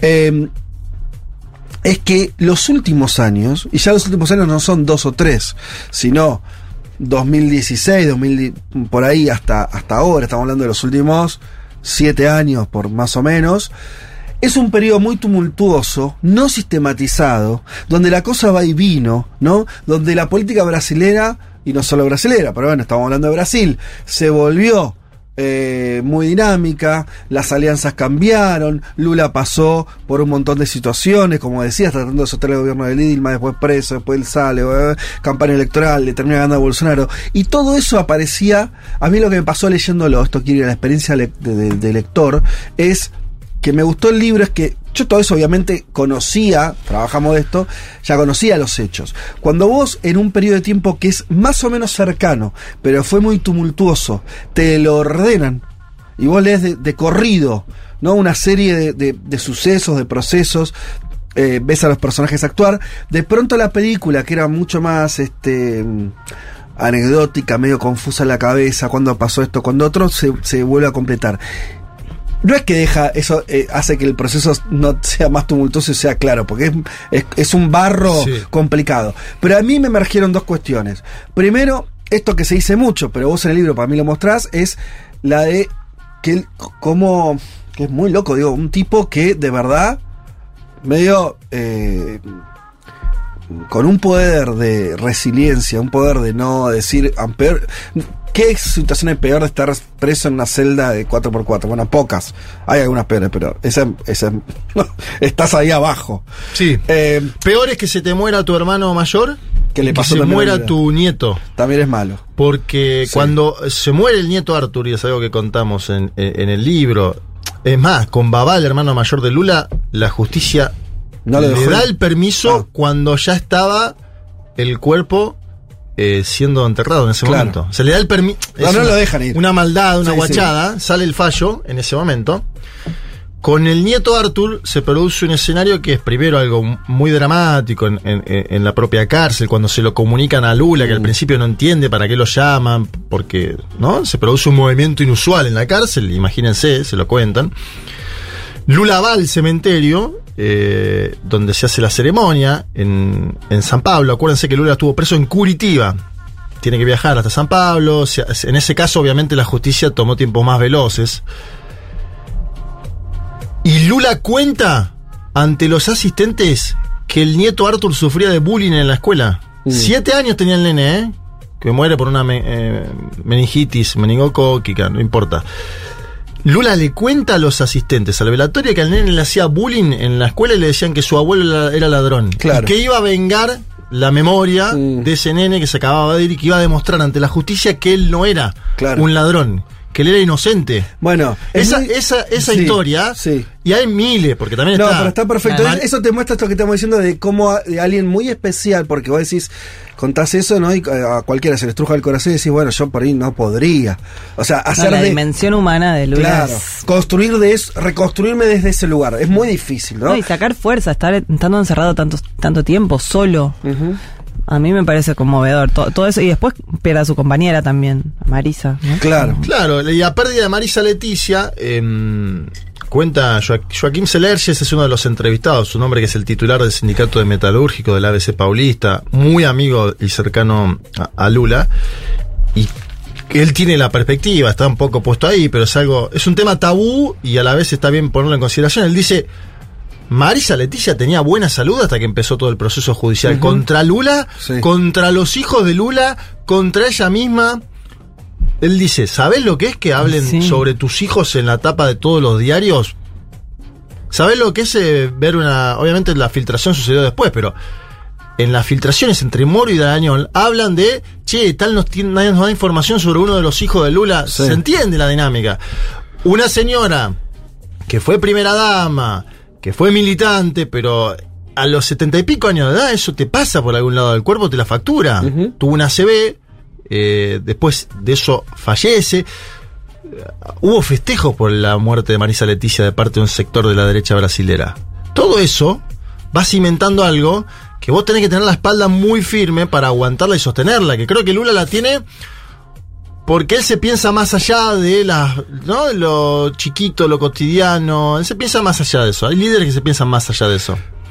Sí, Pero- vos, vos lo que decís, a ver si te entiendo, que es que crees que hay una dimensión de Lula que se. mm, que log- o sea, logra advertir que él cumple un rol histórico Claro. que a un punto lo hace superar las miserias humanas de la cual él también nosotros sospechamos en algún lugar eso Sí, lo, sí, lo- le, le- le- le debe pegar, pero hay algo que lo obliga o lo lleva a, a convertirlo en otra cosa. Hay una entrevista que la de la cárcel, ¿te acuerdas que la, la subtitulamos? Eh, a la ayuda de mi padre, ¿eh? que sabe bastante. Es la primera entrevista que da Lula en la cárcel, Sí. el año 2000. La publicamos en, en el, en el canal de YouTube del Está de publicada en el canal de YouTube, la subtituló tu padre y parte de esa entrevista también algunos eh, aspectos están en, en el libro. Es una entrevista del país de España y de Folia de Sao Paulo. Y ahí aparece Lula que está todavía preso, pero con mucha. decía, no, Le- cuando lo veíamos era como una muestra de dignidad muy grande. Se pone un saco, no, y habla de política el tipo. Sí. No es que está, se la pasa hablando y acá me tienen. No, casi no habla de su experiencia en la cárcel. No se la- autovictimiza, lo podría haber hablar hecho en ese Total, momento. y empieza a hablar de política de vuelta. ¿no? Diciendo, listo, me dieron el micrófono de vuelta. Estoy Escuchen preso, esto, claro. pero tengo dos periodistas, esto le va a llegar, listo, empiezo a hacer política de vuelta. Es, es espectacular, es bueno, una cosa... ese otro dato que vos das, Sí. la primera entrevista que da Lula en la cárcel es en el 2019 y Lula fue preso en abril del 2018. Claro. Es decir, Lula estuvo durante un año silenciado Claro. Silenciado, sin poder hablar, la persona más importante políticamente de ese país, sin poder hablar sobre el proceso electoral que tuvo ese país en curso en ese año y que terminó con la victoria de Jair Mesías Bolsonaro. Es decir, no solo estuvo preso, inhabilitado, sino también silenciado, Y porque los medios de comunicación querían entrevistarlo. Sí, y te agrego una cuarta. Ser una reacción social, no es que afuera estaba, eh, sus, los lulistas estaban prendiendo fuego al país. Hay un grupito que él siempre no, como recuerda, La que vigilia Lula libre. lo saludaba, vos lo contás en el libro. Sí. Pero no es que había masas en la calle, o sea, una soledad. Me imagino, yo sé, me pasa cual- cualquiera. Vos decís, che, yo hice todo esto para este país. Por, por unos hijos de puta, yo quedo preso. La gente no es que sale a. te- me- que- Estoy solo. Pero ¿sabes lo que pasó en ese Es momento? muy impresionante Mirá, yo creo que hay que estudiarlo. A ver. Hay una frase, creo que de Leonardo Sosa, este miembro de, de Revolución Federal, la publicó Anfibia, yo no sé si es una entrevista de Anfibia, que es que tengan miedo de ser kirchneristas. Sí. Habla de la Argentina, ¿no? Sí. Pero habla de la- lo que querían Sí. ellos. En Brasil, en este periodo que estamos analizando, la- podríamos sintetizar en una frase. Mira, no la puse en el libro, pero ahora me das un pie hasta para pensarlo. Sí. Que tengan miedo de ser lulistas y petistas. Claro. Porque si vos ibas a la vigilia Lula Libre, en una ciudad como Curitiba, Mm. conservadora, Claro. te la hacían pasar mal. Y hubo muchas eh, secuencias de, de violencia política en esa vigilia por parte de habitantes de una ciudad hiperconservadora que odiaban a Lula y que tenían a Lula ahí en esa ciudad. También ahí hay que estudiar, yo a veces pensaba, ¿por qué Moro llevó a Lula a Curitiba? También hay una clave ahí de... De sacarlo de San Vamos a, Pablo. vamos a llevarlo a una ciudad que no sea Claro. tan afín a él. Sí. Claro, porque San Pablo, imagínate que hubiera sido otro el cantar, ¿eh? Fíjate que en San Pablo, cuando Lula lo, lo va a prisión, que son todos dos días, ¿no? En el sindicato de metalúrgicos. Pude conocer, aparte, las instalaciones donde Lula durmió en el sindicato, porque imagínate que no estaba eso preparado. Mm. Tuvieron que preparar en dos días un lugar para que el tipo viva, se duche, esté tranquilo, hable con la familia. Le hicieron inteligencia de todos lados. Tenían cámaras, la Policía Federal Brasilera tenía cámaras en todo el sindicato. Este es el otro eh, tema que hay que poner en, en consideración. El tipo armó un bolsito y aceptó su destino. Cuando algunos le desaconsejaban, uno le decían, Lula, tenés que irte de Brasil. Sí, claro, se decía mucho. En ese momento estaba el Frente Amplio todavía gobernando en Uruguay. Sí. Y le decían, en un- hace un acto en un momento con José Mujica en la ciudad de Rivera y le dicen, cruzá, Lula, cruzá. Lula dice, no, no me voy a quedar acá yo. Ahí creo que hay una decisión muy valiente. Si me quedo acá, enfrento esto, Sí. aunque sea injusto, lo voy a enfrentar porque tengo que dejar testimonio de que lo puedo enfrentar. Si yo me voy, van a decir, mm, huí. Lo voy a enfrentar acá, en mi país. Parece que ahí también hay algo interesante para analizar del, del personaje político. Y después lo otro que contaba, obviamente, hicimos mil entrevistas, una vos estuviste varias, eh, una con Celso Amorín. No, no, yo a Celso Amorín le hice dos entrevistas para este libro, una presencial y una por Zoom. Y en la del Zoom contaba que Lula eh, estaba preocupado si ellos habían comido o no en el momento, el día que lo meten preso. Estaba más preocupado por lo que le pasaba a la gente cercana a él, si habían comido o no, que por la situación de él. Viste que, y esto aparece también en el documental de Petra Costa, muy bueno. eh, Al filo de la democracia. Claro, se llama en Brasil de- eh, Democracia en Vértice, al Sí. filo de la democracia. Donde uno ve las imágenes de Lula esos días en el sindicato de metalúrgico y hay un aplomo extraño. Sí, como si estuviera más allá. Como algo. No es que te. A ver, no, hay, no hay una intención de pensarlo como sobrehumano a Lula, Exacto, ¿no? no, no, no. Pero evidentemente, sí me parece que, que hay gente que. Eh, las circunstancias y sus personales lo llevan a. Yo registro eso mismo que vos decís. Eh, como que estaba en una frecuencia distinta. Hay, algo ahí raro, vos lo veías totalmente, incluso su discurso, lo como se dice el aplomo. Che, habla un poco porque, para que también la gente sepa cómo escribiste el libro, porque vos no lo escribiste solamente de Buenos Aires. Viajaste, entrevistaste gente. ¿Qué, qué, cómo, ¿Qué puedes contar de la cocina del libro? Para que la gente entienda qué, de qué hechura está. Sí, yo también te quería preguntar porque me parece que de, de la cobertura periodística que vos haces hace muchos años, pasar del, del corto aliento de comentar una noticia al, al largo aliento que implica escribir un libro durante meses y meses, debe haber sido un proceso bastante fuerte. Sí, a ver, eh, pi- empiezo por esta última. Em, hay una diferencia total, ¿no? Entre cubrir una noticia. De hecho, eso lo cuenta muy bien Ofe en el prólogo, Ofelia Fernández, que le vuelvo a agradecer. Ofelia hizo el prólogo en ese momento que estaba girando por las básicas de la ciudad de Buenos Aires. Sí, en ese momento sí. hizo el prólogo. Bien. La verdad que me sacó el sombrero, una piba que estuvo con nosotros en la primera vuelta electoral. em, Claro, vos la, no sé si la habías conocido antes, pero estuviste con ella en San Pablo exacto. en la primera vuelta. En la primera vuelta, que aparte la primera vuelta fue muy eh, sorpresiva porque Bolsonaro inició mucho más alto de lo que parecía, ¿no? ¿Te Las encuestas daban a Lula posiblemente ganando en la primera vuelta y en las primeras urnas aparecía muy alto Jair Mesías Bolsonaro y ese hotel era el hotel donde estábamos.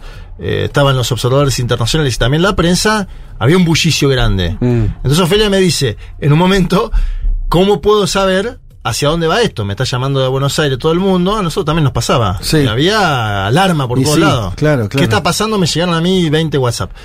Yo le digo, Ofelia, mira, hagamos un ejercicio fácil. Entra al Distrito Federal Brasilia y Ajá. decime cuánto va de carga. Entra. 80% de carga. Digo, bueno, ahora, Ofe, vamos a Salvador, a Bahía, no a Salvador, Salvador es la capital. Vamos a Bahía, el estado de Bahía. ¿Cuánto va de carga? 40. Bueno, Claro. entonces va a crecer Lula, le digo, porque eh, esto es algo que tiene que ver también con haber cubierto otras elecciones en Brasil, ¿no? Porque sepamos más que otra persona. Sí, sí. Eh, y así fuimos haciendo con varios de los estados y entramos en esa dinámica. Y, y fuimos saliendo de esos momentos de tensión, porque obviamente imagínate que ahí había gente que decía, esto puede terminar como Erdogan en Turquía. Ya daban ganador a Bolsonaro algunos. Claro. Y otros decían, no, espera, en un momento yo voy consulto, estaba el equipo de datos del PT y ya hay tranquilidad. Dicen, no, va a ganar Lula. Hablando de la primera vuelta. Primera vuelta electoral. Entonces, lo- y volviendo a, a la pregunta de Male, lo que cuenta Ofelia en el prólogo es un poco esto, ¿no? De salirse de el presente vertiginoso, de la noticia del día, del titular de la tarde, de la catarata de lo que pasa en, en Instagram, donde lo contemporáneo es ese minuto y pensar un proceso más largo. Pero dice Ofelia, y algo interesante, pensar un proceso más largo para intentar eh, nuevas ideas en la política, eh, para pensar un... Porque ella dice, yo tampoco me quiero quedar en la nostalgia. Claro, es una piba que tiene veintipico de años. Nosotros podríamos pensarlo más de la nostalgia, ¿no? Decimos, bueno, vimos a Lula gobernar los dos periodos presidenciales, gobierna ahora. Ella dice, lo que nos da este libro es historia y acervo para construir un futuro también. Totalmente. Porque eso- si, si hubieras hecho un libro sobre esas presidencias, sería un libro más histórico. También no lo hicimos porque como hoy mencionaste, también es algo que ya está hecho, digo, hay, hay ya materiales donde eso está reconstruido, pero es verdad que esto es- mucho más útil para pensar la época actual, porque lo otro es más, bueno, ya pasaron muchas cosas entre el 2005 Claro, más y digamos. ahora. Entonces este libro me parece que tiene la densidad de una investigación, donde vos viajaste mucho, entrevistaste a mucha gente, hablaste con... eh, y, y después el laburo de reconstrucción, eh, pero está pensado, eh, me parece que es mucho más útil, bueno, lo, lo que estamos pensando en relación, digo, cada vez que hablamos, es inevitable, esto le debe pasar a todos los que nos escuchan, cada vez que hablamos de Brasil, Bolsonaro, lo que Lula hizo, no hizo, y estamos pensando en Argentina también. Sí. La traslación es inmediata, no porque sea lo mismo, sino porque los desafíos se parecen mucho, porque mm, los dilemas a los que se enfrentan las sociedades también son similares, y estamos hablando de la misma época. Entonces, eh, y a veces los países tienen esta cosa, ¿no? Uno está adelante seis metros en alguna cosa, el otro está Sí. viendo la película un poco más atrás, eh, y esto me parece que esto que todo con- lo, lo que vos con- contás ahí sobre la figura de Lula, pero no solo, porque en el libro también aparece muy fuerte todo lo que rodea también, ¿no? El lulismo, lo que vos llamás el lulismo, ¿no? Hay algo ahí también como de fuerza social que se reconstruye, eh, las alianzas que se empiezan a pactar, ¿no? Como... Sí, del lulismo tuvimos ahí una muy buena entrevista que está, hay parte de la misma con Andrés Singer, ¿no? Andrés Singer es profesor de la Universidad de San Pablo, es el portavoz del primer gobierno de Lula, fuimos juntos a hacer esa nota, Fede, Sí. el viaje de agosto del 2022. Yo ahí volviendo a cuánto se hizo desde acá y cuánto se hizo de allá, Mm. ¿no? Eh, la verdad que tuvimos un viaje, tuvimos 12 días cubriendo todo el inicio de la campaña de Lula, hablando no solo, en ese caso, con Andrés Singer, sino también ya tuvimos una charla impresionante por lo largo, extenso, con Celso Amorim, mm, el histórico canciller de Lula, que hoy ocupa, te diría un papel de, iba a decir canciller en la sombra, pero no, es un, un hombre asesor integral de Lula hoy, podríamos decirlo. Bien. Celso Amorim, eh, asesor integral de Lula. Y después otros personajes, Mónica Valente, que es la secretaria ejecutiva del Foro de San Pablo, Teresa Crubinel, que es una columnista de 247 y además fue una de las creadoras de la televisión Brasil, EBC, uno de los intentos de Lula por llevar una televisión eh, estatal. Clara Ant, que es fundadora del Partido de los Trabajadores, de la CUT, que fue asesora de Lula entre el 2003 y el 2010. Paulo Teixeira, eh, diputado federal del PT. Humberto Costa, senador del Partido de los Trabajadores, muy importante dentro del partido. Gigi Sousa, un sociólogo que sacó, sacó uno de los libros que Lula leyó en la cárcel. A mí me Ajá. interesaba eso, por ejemplo. Lula estaba en la cárcel. Hay varios tramos de qué hizo Lula en la cárcel en el libro. sí, Primero Celso Morín me contó que leyó Los Miserables de Víctor Hugo mira. que lo Mirá. tenía ahí. Y todo un mensaje, ¿no? Porque de qué se trata Los Miserables de Víctor Hugo, un hombre que está en prisión, bueno, hay todo algo para trabajar, está en el libro. Y después un libro que se llama La Elite del Atraso, que es de Gigi Sousa y que cuenta cómo la élite brasilera, iba a decir fue para atrás, pero cómo la élite brasilera no pensó, no tuvo un pensamiento autónomo eh, de, de- crecimiento, cómo fue la clase media brasilera que movilizó contra Dilma y pensó que estaba haciendo una gesta y decía, no, eran peón de otra cosa. Mm, Eh, es- son muy interesantes las declaraciones de Gigi Sosa porque lo piensa del lado de la sociología. Claro. Son elementos que, bueno, uno, yo vengo más de la ciencia política, eh, a mí me interesa en general eso, ¿no? Decir, quién tiene el poder. Y bueno, el tipo de la sociología te agrega otra cuestión, te agrega, el poder no está eh, solamente en la presidencia de una nación. Después está Juliano Medeiro, presidente del PSOL. Guillermo Boulos, Guillermo Boulos, entrevistas muy muy buenas. Y a mí la que más me tocó fue la de el presidente del sindicato de metalúrgicos, Moisés Cedeses, porque es un hombre que te habla en el lugar donde Lula fue preso, en el lugar donde Lula fundó la CUT, en el lugar donde Lula, en un momento me dice, el Palacio Planalto no es la casa de Lula, esta es la casa de Lula. Esta es la casa de Lula. Y es un hombre que cuando yo le pregunté por Marisa Leticia, pues yo le digo, mira, acá se hizo el velorio de Marisa Leticia, un sindicalista, eh, 50 años, eh, bien masculino en su, digamos, ¿entendés a lo que vos? Sí, un sindi- un sindicalista. Sindicalista, con una boina, Sí. fumando, aparece, Sí. eh, un Sao Paulo. Una voz gruesa. Fanático de San Pablo, fumador. Sí. Cuando yo le pregunto de Marisa Leticia, el tipo se pone a llorar. Ajá. Yo nunca vi una escena así. Como un nene. Como un nene. ¿Y por qué? Porque él era, él se siente, bueno, en un momento Lula cuando va preso, Mm, dice, eh, voy a juntar a mi familia. Solo juntó gente de su familia y al único que integró en ese momento es a Moisés Selerge. Bueno, ahí, ahí te da cuenta de que lo considera parte de su familia. Sí. Y él dice que sufrió mucho Marisa Leticia, que lo sintió un golpe casi de nocaut para él. O sea, imagínate si él siente eso, lo que siente Lula, ¿no? Que compartió Bueno. cinco décadas con Marisa Leticia. Cuando decimos que es eh, alguien con, con una capacidad de reinventarse increíble es que y ahora está casado con Shansha. Con Shansha que además tiene un rol político, o sea, en medio de todo eso y en la cárcel encuentra una compañera y una aliada política también, ¿no? Que es muy muy extraño eso. Sí, lo de Shansha aparece en el libro porque se casaron también en la mm, en, en mayo del año pasado. Cuando Ahí- estaban en ah, no, ya ya estaba libre Lula, sí. Lula ya estaba libre. Lula sale en el 20... 22. Lula sale 2021. 21. 2021. Eh, no, Lula sale en dos- 2019. Mira, Lula, sabe cuando, Lula sale cuando le hacen el golpe a Evo Morales. Le hacen el Lula sale en noviembre y días después es el golpe a Evo Morales. Ajá. 2019. En 2021 recupera los derechos políticos. Y se casa en 2022. Bien. Lula sale en 19. Bien. No digo para, para hacer la línea de tiempo Sí, bien. ¿viste sí. Claro. no- nos pasa muchas veces que Y sí, ya sea- conf- conf- confundimos No fecha. sabes cuánto tiempo pasó la pandemia en el Ah, que fueron- medio. exacto, fueron 580 días de Lula preso. Sí. Desde el año eh, 2018, abril, Sí. hasta noviembre del año 2019. 580 días. Bien. Shansha él la conoce un poco antes de entrar a la cárcel, la conoce mucho eh, eh, en, en- en ese proceso de la cárcel. Se envían 500 cartas ida y vuelta, esto lo cuenta Fernando de Moraes, que es el biógrafo oficial de Lula da Silva. 500 cartas. O sea, que otra de las cosas que hizo en la cárcel fue escribir cartas. Escribir mucho. Y siempre firmaba, y esto para mí es un dato interesante, no aparece tanto en el libro. Hay algunas cosas que se te escapan de ponerla, porque es tanto lo que vos tenés que investigar sí. y ver. Firmaba todo, ponía sin miedo de ser feliz. Mira. Sin miedo de ser feliz es la primera consigna que tuvo como candidato presidencial en el 89. Ajá. Mira. Y era un jingle que Ah. grabaron mira. Caetano Veloso y otros artistas de Brasil. Sin miedo de ser feliz. Entonces, para esta campaña presidencial 2022, Shansha elige, la esposa nueva, esposa de, de- de Lula, eh, que a la vez es militante del Partido de los Trabajadores, convoca una serie de músicos y hacen de vuelta esa canción.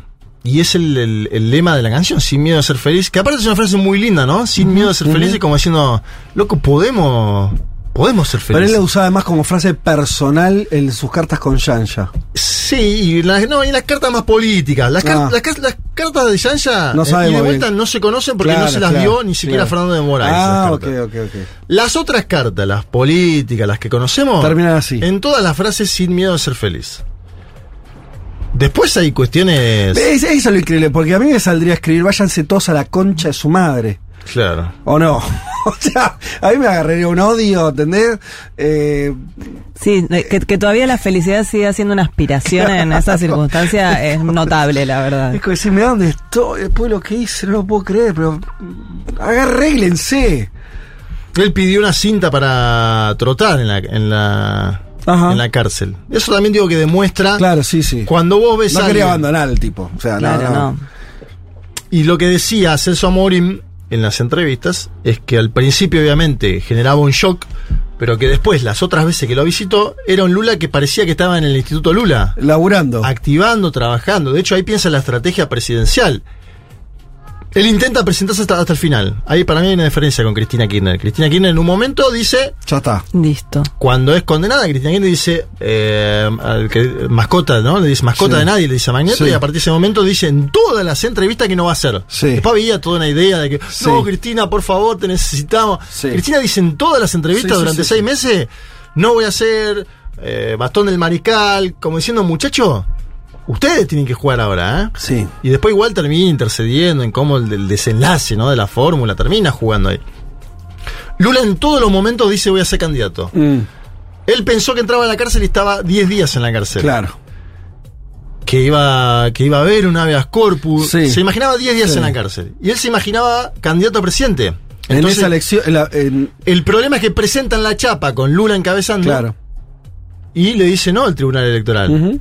Entonces Lula tiene que Primero definir quién iba a ser el candidato de la fuerza. Aparece un nombre que es el de Jacques Wagner, eh, Sí, me acuerdo. histórico de Bahía. Sí, del norte, claro. Jacques Wagner dice que no, Sí. que es algo que también pasó en la Argentina este año, que hubo sondeo. Sí. Che, no, no, no, bueno. Entonces él dice, listo, tiene que ser Fernando Haddad. Y habla con Haddad y Haddad le dice que, presidente, si es lo que usted piensa. Obviamente, imagínense que en ese momento era, era alguien que vaya a poner la cara casi que para perder, porque el fenómeno de ascenso de Bolsonaro estaba. Bolsonaro estaba muy en ascenso y con la facada, que es el. Acuérdense, el- el- cuando lo apuñalan a Bolsonaro en Juiz Dafor, algo que está presente en el libro. Bolsonaro ahí asciende muchísimo en las encuestas. Yo lo dije hoy en el pase, ¿eh? ¿Viste? O sea, el, el- ojo con el con el cine negro acá, ¿eh? Bueno, Con ojo con Milei, ¿eh? A, empezar a ponerle protecciones a Milei. Sí, debería Porque en Brasil fue protección. definitorio lo que Debería vos estás contando. Sí, yo pensé lo mismo, Yo debería sí. de haber protección en la última elección presidencial en, Br- en Brasil. No sé cómo funciona este tema en Argentina, pero es muy interesante lo que decís. Debería tener garantizada protección eh, de las fuerzas estatales, ¿no? De la de seguridad, digo. Y te agrego datos, porque Bolsonaro había utilizado el chaleco antibala en un evento siete días antes. Sí. En Juiz de Afuera no lo utiliza. Ujú. Yo no puse nada sobre por qué eso sucedió. Yo No, más no se sabe, pero marqué el dato. Sí, sí. Bolsonaro está en el, en el estado de Acre, el famoso día que dice lo de la petraleada y que hace con un trípode diciendo que va a matar así a. Sí, el, el, sí- el- el símbolo de las ametralladoras. Que lo usó toda la campaña. Lo usó la campaña, pero ahí saca un trípode de una cámara Sí. y dice vamos a fusilar a la petraleada. Petraleada es una forma despectiva de llamar al Partido de los Trabajadores. Seis días después va a lluvia afuera sin chaleco antibalas y se produce lo que se produce. Un hecho que lo deja a Bolsonaro con varias intervenciones eh, de forma posterior y por el cual casi que termina la campaña ahí. ¿Sí? Pero está ahí, eso se sabe que eso le consolida un voto, ¿no? lo hace Importante. crecer. Aparece fotos con un pastor al lado que lo está cuidando eh, y que es el mismo pastor que después aparece en el momento que gana la segunda vuelta y dice acá lo tenemos al presidente electo, no lo pudieron vencer porque Dios está con él, ¿no? También aparece mucho esa idea de que hay un Dios protector Sí. que hizo que el mito, porque le llaman el mito a Bolsonaro, le llamaban al mito, claro. el Mesías, bueno, esta es otra cuestión, ¿no? La conversión al judaísmo del candidato Bolsonaro en el río Jordán la hizo él. Esa parte no la cuento en el libro, pero porque, claro, Que es igual que lo que está haciendo Milei. es muy parecido a lo de Milei, pero Milei todavía no se convirtió. No. Por eso presta atención en los próximos meses. Esta es otra, otra puerta que podemos ver. Pero ya dijo que lo quiere hacer. Milei de dijo que lo quiere 20 hacer. habló ahora del Año Nuevo Judío esta misma semana. Estuve viendo la entrevista que tuvo con Alejandro Fantino. Así que, atención, porque puede tranquilamente aparecer en el río Jordán. Y eh, Javier Gerardo, el sacarle Gerardo. Estamos tirando hipótesis al aire, pero si sucede, eh, sucede. Y Lula, ahí en la prisión, elige a Fernando Haddad, van y pierden. Y el tipo. Después el otro día seguía, mandó una carta a fin de año de ese año. Digo, el Mm. tipo estaba en partido todavía. Sí. Un líder en sus circunstancias. Y también es, mirá, Lula decía mucho. Quiero aumentar la autoestima de las y los brasileros. Tenemos que recuperar la autoestima. Hay, hay toda una idea del el concepto de viralata en Brasil, que es sentirse inferior a otros pueblos que nace con el maracanazo del 50, cuando Uruguay gana la final de la Copa del Mundo, ¿no? Pero hay como una idea de que el brasilero se siente inferior a otros pueblos, ¿no? Sí. Algo paradójico, porque uno, nosotros miramos a Brasil y decimos Brasil es la idea de alegría, ¿no? Está permanente en forma cultural. Hay una idea de el brasilero como inferior, triste, timorato. Y él decía, nosotros no somos esto. Tenemos que elevar el país a ser la sexta economía del mundo. Otra anécdota que es que cuando entra mm, George W. Bush a un G7, se paran todos así y Lula se queda sentado. Y después le pregunta a Morín, pero ¿por qué te quedaste sentado? Fíjate, para poner eh, un poquito de lo, lo- lo que nosotros somos, lo que pensamos. Lula fue, después se sienta en la mesa donde estaba... Bush, digo, va y se sienta en la mesa donde estaba Lula. Claro. Como que a veces tenés que mostrar un poco que no te agachás ante el otro. Y en la cultura política brasileña estaba la idea del presidente sumiso en el exterior. Que esto es algo que cambia Lula un poco, que empieza a decir, quiero un, un asiento en el Consejo eh, de eh, las Organizaciones eh, Unidas, en el asiento del Consejo Permanente, quiero unificar las fuerzas políticas progresistas de América Latina en el Foro de San Pablo, quiero crear un Azul y vincularme con otros presidentes latinoamericanos, quiero que en la CELAC tengamos ese vínculo. Bueno, eso aparece permanentemente. Después Eh, me gustaría que las y los oyentes también tienen algún, si tenemos tiempo, alguna pregunta, lo que quieran, al 11 40 66 000. Totalmente. Eh, de hecho, lo que vamos a hacer, ¿Qué vas a hacer? si les parece, vamos a sortear dos libros. Ah, bien, genial. Em, pero lo vamos a hacer de la siguiente manera. Los oyentes que manden preguntas, eh, las dos más interesantes, que las va a seleccionar la productora, además de que van a tener respuesta por parte de Juanma, van a ser entonces los que se lleven estos dos eh, libros de regalo. Em, Yo tengo igual preguntas también. Bueno, ¿Me puedo llevar una? pero llámale. Eh, no, bueno, por un lado, como. Porque dice, ¿no? La, el Me gusta porque subtítulo- Mal es editora también. Claro. O sea, acá estoy, yo estoy con dos editores. Esta es una Pero entrevista. vos lo leíste y yo no, entonces estamos en desventaja. No, digo, dice de la cárcel a la presidencia, quería preguntarte bien hasta dónde llega, porque sabemos que justamente los primeros días de la presidencia de Lula fueron bastante picantes. O sea, la llegás a, a incluir todo lo de la toma de los tres palacios. Sí, de la cárcel a la presidencia es como la bajada que pensamos para el título Lula y una idea, ¿no? En su momento circulamos otras hipótesis de título con, con, con Fede, con, con Leila, que labura, la verdad, déjeme decir, ¿no? El trabajo de los editores es impresionante. Eh, Leila hizo un laburo espectacular porque, bueno, los editores están ahí, están con uno y en un momento uno tiene una semana difícil de laburo, no pudo avanzar tanto, te tienen que entender, pero a la vez te tienen que decir, dale, metele, bueno, mucho ida y vuelta. Es si este libro se hubiera producido en condiciones normales de mi vida, tendría que haber salido el año pasado.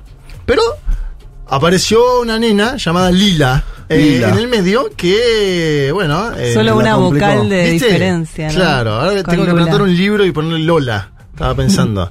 Eh, ah, se hace mucho la broma de, ¿no? Un hijo, Sí, un sí. libro. Eh, me perdí la pregunta, de vuelta. No, no, que hasta dónde llega, digamos. Bien, empieza, empieza en el. Empieza cuando Lula deja la presidencia y termina con las últimas eh, medidas económicas, sociales de Lula, digamos. No, termi- no, no termina ni cuando asume, ni termina en el asalto de los tres palacios de parte del bolsonarismo.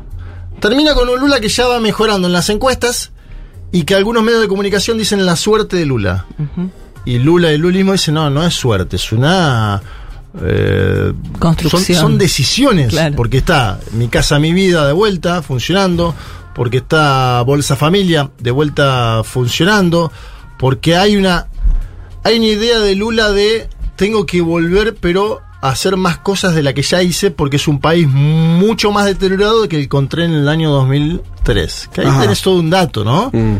Lula dice que encuentra un país mucho peor en términos económicos de eh, 30 Brasil sale del mapa del hambre de la ONU con Lula y con Bolsonaro vuelve a entrar.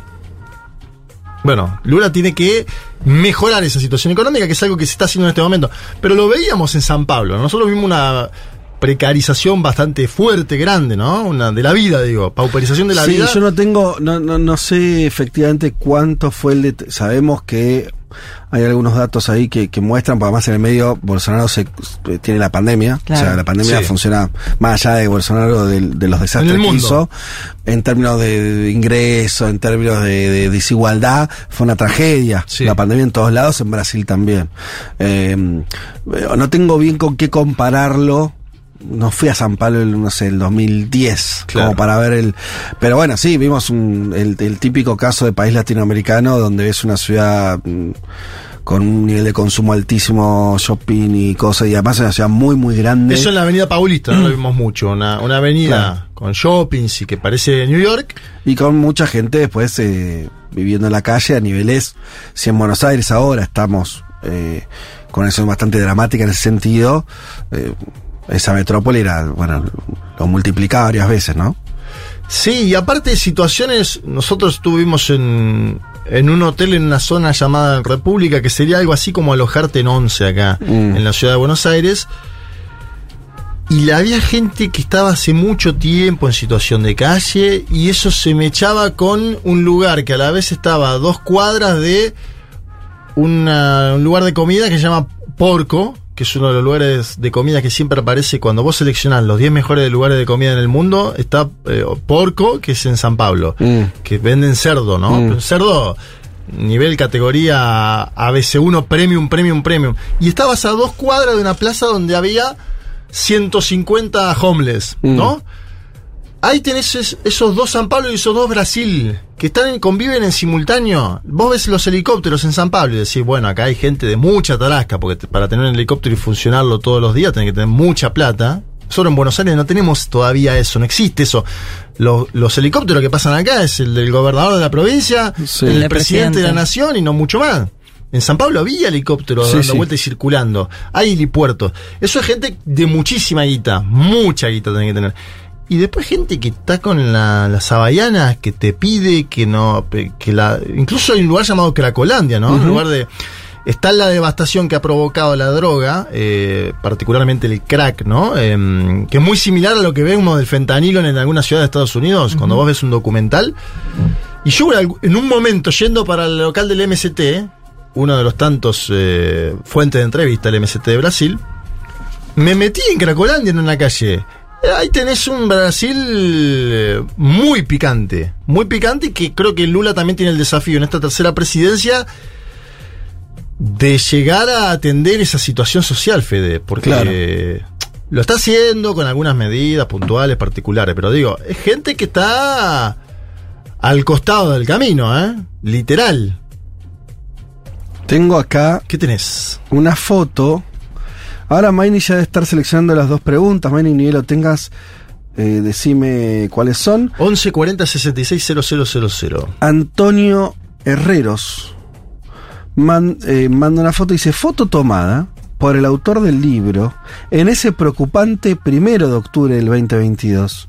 Nótese las caras de preocupación y está el oyente, Antonio, entiendo, junto a Ofelia.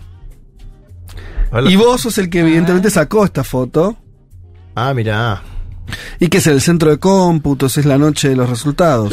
Da la sensación de que sí, de que es la noche. Que, que nos cuente un poco más Antonio de. Yo la verdad que ni me acuerdo de esa foto, pero voy a contar esto.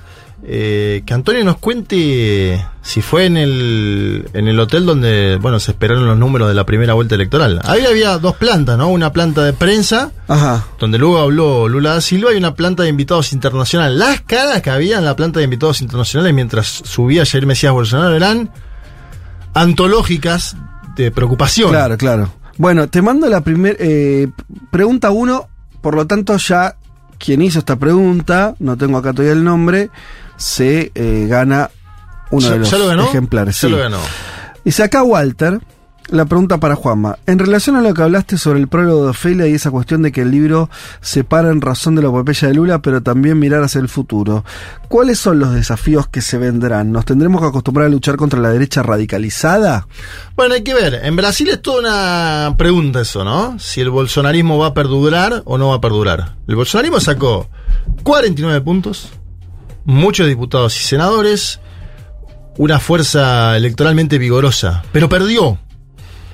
Y yo creo que Lula tiene la idea, acá ya entramos ¿no? en hipótesis, ¿no? Pero yo creo que Lula tiene la idea de que existe una derecha un poco más normal. Ajá, Lula es, la trayectoria del PT es el PT contra el PCDB sí. el partido histórico partido de Cardoso, los tucanos, ¿no?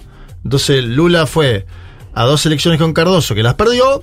Después el PT ganó las otras cuatro elecciones consecutivas contra el PCDB. Hasta que emerge la figura de Jair Mesías Bolsonaro que diluye a la derecha tradicional y que ocupa ese lugar. Porque si uno mira los votos de Adecio Neves eran 49 puntos y los votos de Jair Bolsonaro son 49 puntos. Es decir, es muy similar Sí. la base electoral que logra. Yo creo que en la idea de Lula está, necesito una oposición como la que estaba en su momento. Una- iba a decir la frase, comillas, comillas, la cosa, la cosa sana, ¿no? Sí. La cosa sana.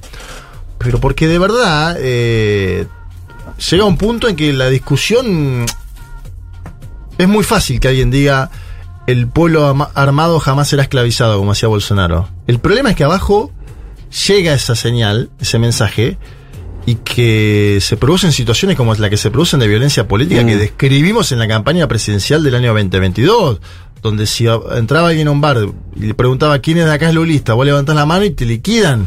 Claro. O el caso de el tesorero del Partido de los Trabajadores de Foz de Iguazú, que además era militante del Partido de los Trabajadores y dirigente, que había sido candidato en esa ciudad a vicealcalde, que organiza su cumpleaños número 50 con la figura temática de Lula, Lula en todos lados, porque era la campaña presidencial, y aparece un hombre armado y lo asesina en su cumpleaños 50 ante su familia. Por eso digo, los mensajes que emana el poder político llegan a la militancia. En Brasil hay una idea de que Bolsonaro es un hombre que llegó sin partido, podríamos decirlo. Primero utilizó una chapa, el PCL, ahora utiliza otra, el PL, ¿no? Pero el partido de él era él mismo, y su familia, y su gente. Se decía en Brasil que los locales de bolsonarismo eran los locales de tiro, ¿sí? Proliferaron un montón de locales Sí. de tiro, Sí, donde la gente iba a practicar tiro. sí. Pero además era un lugar político. Que el PT denuncia que eran los locales políticos. Sí. La básica Bolsonaro eran los, eh, los locales de tiro. Y que estaban también, porque en San Pablo yo vi mucho de eso. En la vos, te, vos te metías un poquito, veías alguna calcomanía y te dabas cuenta que ahí funcionaba un local de tiro en la propia ciudad de San Pablo. Te hago la última pregunta eh, también de la segunda persona que se gana el ejemplar eh, Lula de la cárcel a la presidencia. Buenas, soy Marisa. La pregunta es, ¿es posible perpetuar el poder que tiene Lula más allá de su persona? ¿Es suficiente la base y organización política del PT para que esto suceda? Es una hermosa pregunta. eh, que el, el único que lo va a contestar es el tiempo, ¿no? El tiempo, el- el- como decía el embajador argentino en Brasil, Daniel Scioli, el tiempo es el gran ordenador. Yo creo que algo tiene que quedar de eso, ¿eh? A mí me da la sensación de que hay una frase que dice Simón Selerges, que yo la pongo sobre el final del libro, que él dice, cuando Lula parta, está hablando de la muerte de Lula, algo que esperemos que no suceda pronto, pero cuando Lula parta, va a quedar en Brasil su figura como un imán de una parte importante de la sociedad. Él, él pone el contraespejo con Perón, habrá que ver si sucede eso. Ajá. Pero él dice, Perón murió en Argentina y hubo peronismo y hay peronismo todavía hoy. Y el peronismo ganó. Sí, 50 años después. Ganó, perdió, ganó, perdió, pero está Claro. ahí. Él apuesta a que suceda eso. Hay otros que son más escépticos. Me acuerdo que hace poco eh, conversamos con Mario Weifel con José Mujica. Y Mujica decía, la diferencia de Brasil y Argentina es que Brasil depende más de la figura de Lula. Veremos, el tiempo será el que Mm. ordene esto. Yo creo que eh, me cuesta pensar que esta sea una cosa de que, que fallece Lula y ese movimiento queda ¿no? en, en desbandada para siempre. Y además habrá que ver porque Lula dice que va a vivir 120 años.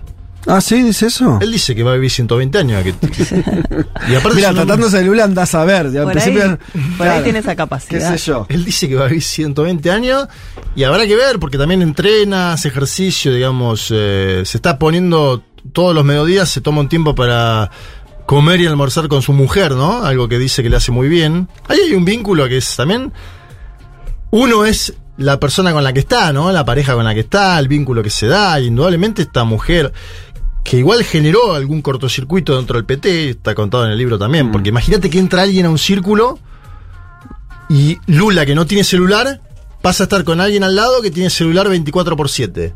Vos pensás, sos un, Sí, sí. un empresario paulista. Che, le voy a escribir a Yanja porque necesito un. ¿No? Sos un influencer. Che, le voy a escribir a Yanja porque necesita. ¿Está al lado del presidente las 24 horas? Una llave que antes no estaba. Que antes la tenía Stucker, el fotógrafo.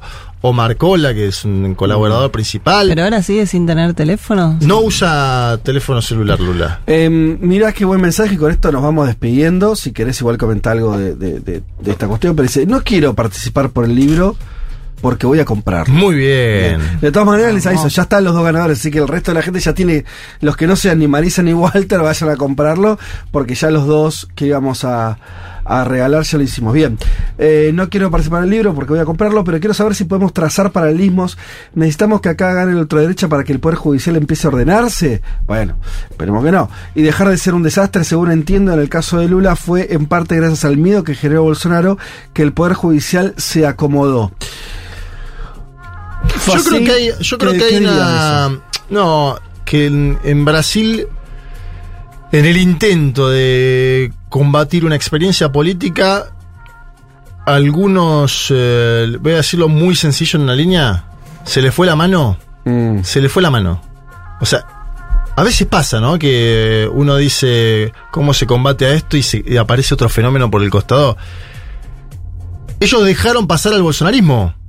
La élite. A ver, hay un diario brasilero de tirada nacional llamado Estadao que el día de la segunda vuelta presidencial entre Haddad y Bolsonaro decía una difícil escolia, muy Mm. difícil de elegir, ¿no?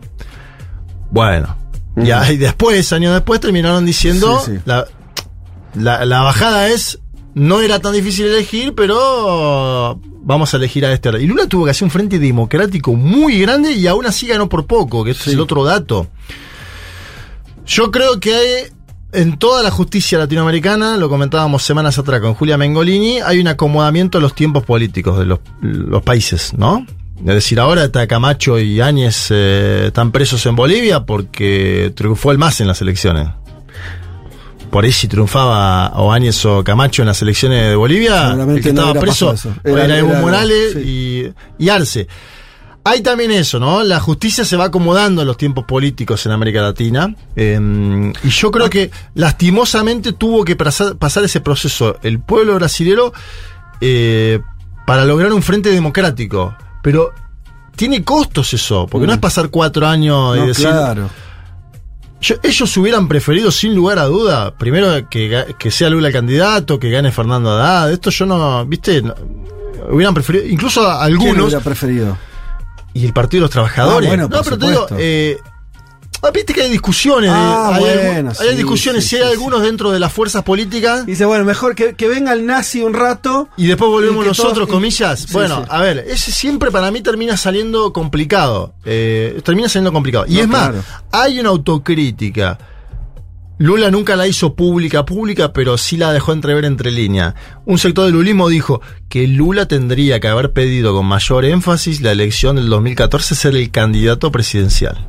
¿Sí? Porque se configuraron un montón de... En vez de Dilma. Sí, Dilma había sido candidata en 2010. Sí. No, o sea, en vez de que se relija ella. Y. Lula, a contrapelo de todos los que dicen la izquierda se quiere perpetuar en el Mm. poder, Lula dijo, si ella quiere ser candidata de vuelta, que sea candidata de vuelta. Le estaban tocando la puerta a todos los empresarios de Brasil en el Instituto de Lula, le decían, tenés que ser vos el candidato, vas a ordenar esto un poco mejor, bueno, bla.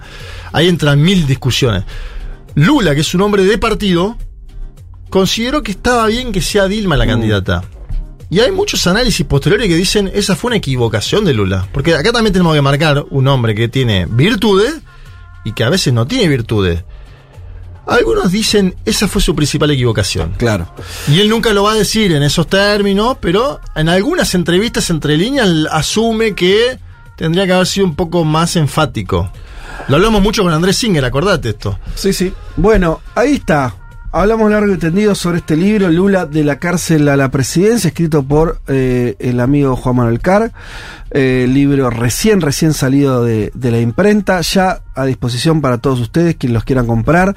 Eh, en principio en la tienda online de Futurock, en unos días, en un par de semanas, ya va a estar llegando también a las librerías de todo el país. Acá en Medrano está. Ya está en Medrano, Medrano, Medrano 707, Medrano, Medrano y Humahuaca. 707 lo compran ahí, se lo pueden llevar ya.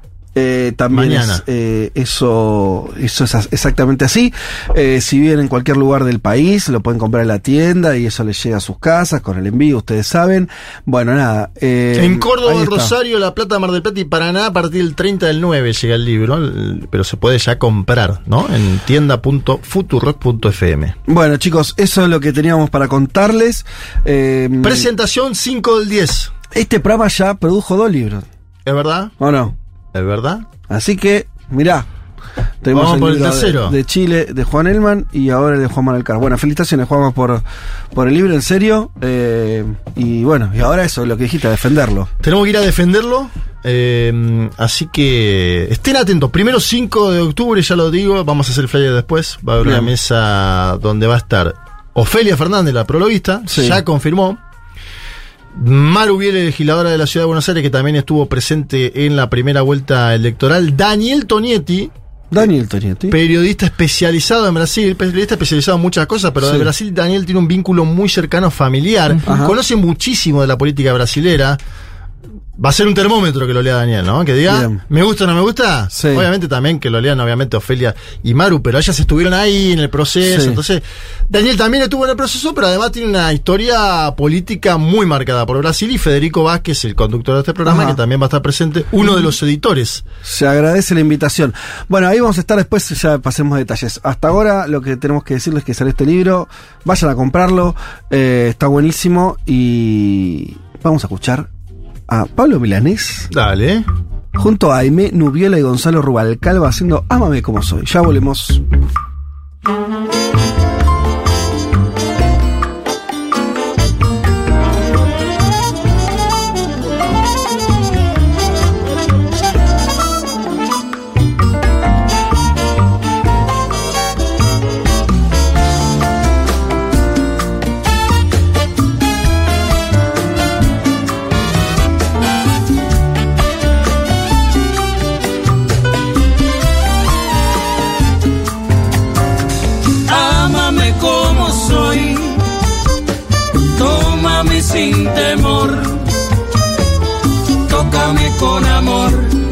Futurock FM.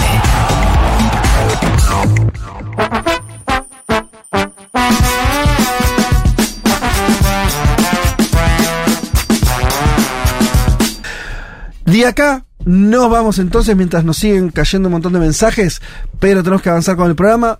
Lo prometido es deuda.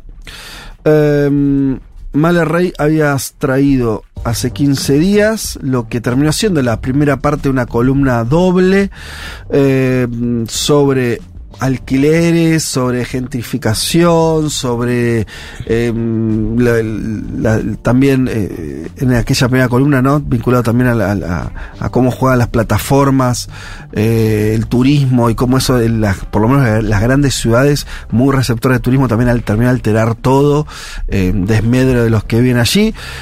Y hoy en esta segunda parte ya nos adelantaste que ibas a laburar específicamente es un concepto para que sepamos bien de qué estamos hablando cuando hablamos de algo que ya está en boca de, de muchos, que es gentrificación. Exactamente. Sí, la, la columna anterior de Mundo Expandido dejó bastante tela para cortar. Hablamos de las regulaciones de los alquileres en otras partes del mundo, pero también de la diferencia entre los turistas y los nómades digitales que llegan a las ciudades y cambian un poco el ecosistema. Y hoy vamos a hablar de la gentrificación, que es un, es un concepto que viene de la sociología. Lo acuñó Ruth Glass, una socióloga inglesa en, el- en la década del 60 que ella lo, lo utilizó en un principio para, para describir el, cam- el cambio en la composición social de los barrios al norte de Londres, que ella estaba estudiando puntualmente. Eh, porque la raíz gentry tenía Perdón, ¿de que ver... cuándo es ese término? De los 60, del 64, Ah, bastante. viejo. Sí, sí, pero era muy enfocado Sí. al trabajo académico, sociológico eh, en, en Inglaterra, ¿no? Ella usaba la raíz gentry porque tenía eh, una referencia con cierta burguesía en Sí. ascenso que empezaba a ocupar barrios que hasta ese momento eran habitados por la clase obrera. O sea que la palabra en un principio eh, sirvió para describir un cambio, como un barrio eh, que pasó a ser eso, un barrio obrero de familias, se convertía en un espacio para la clase media, clase media alta. Pero bueno, de un tiempo a esta parte, este término se empezó a popularizar, lo estamos escuchando cada vez más seguido. Eh, ya se- no para ciudades del primer mundo. Exacto, y, y salió un poco de los círculos académicos para volverse más poroso, para que, por eso digo que a veces lo usamos medio sin saber de dónde viene, qué tradición mira, cuando lo empieza a usar los periodistas.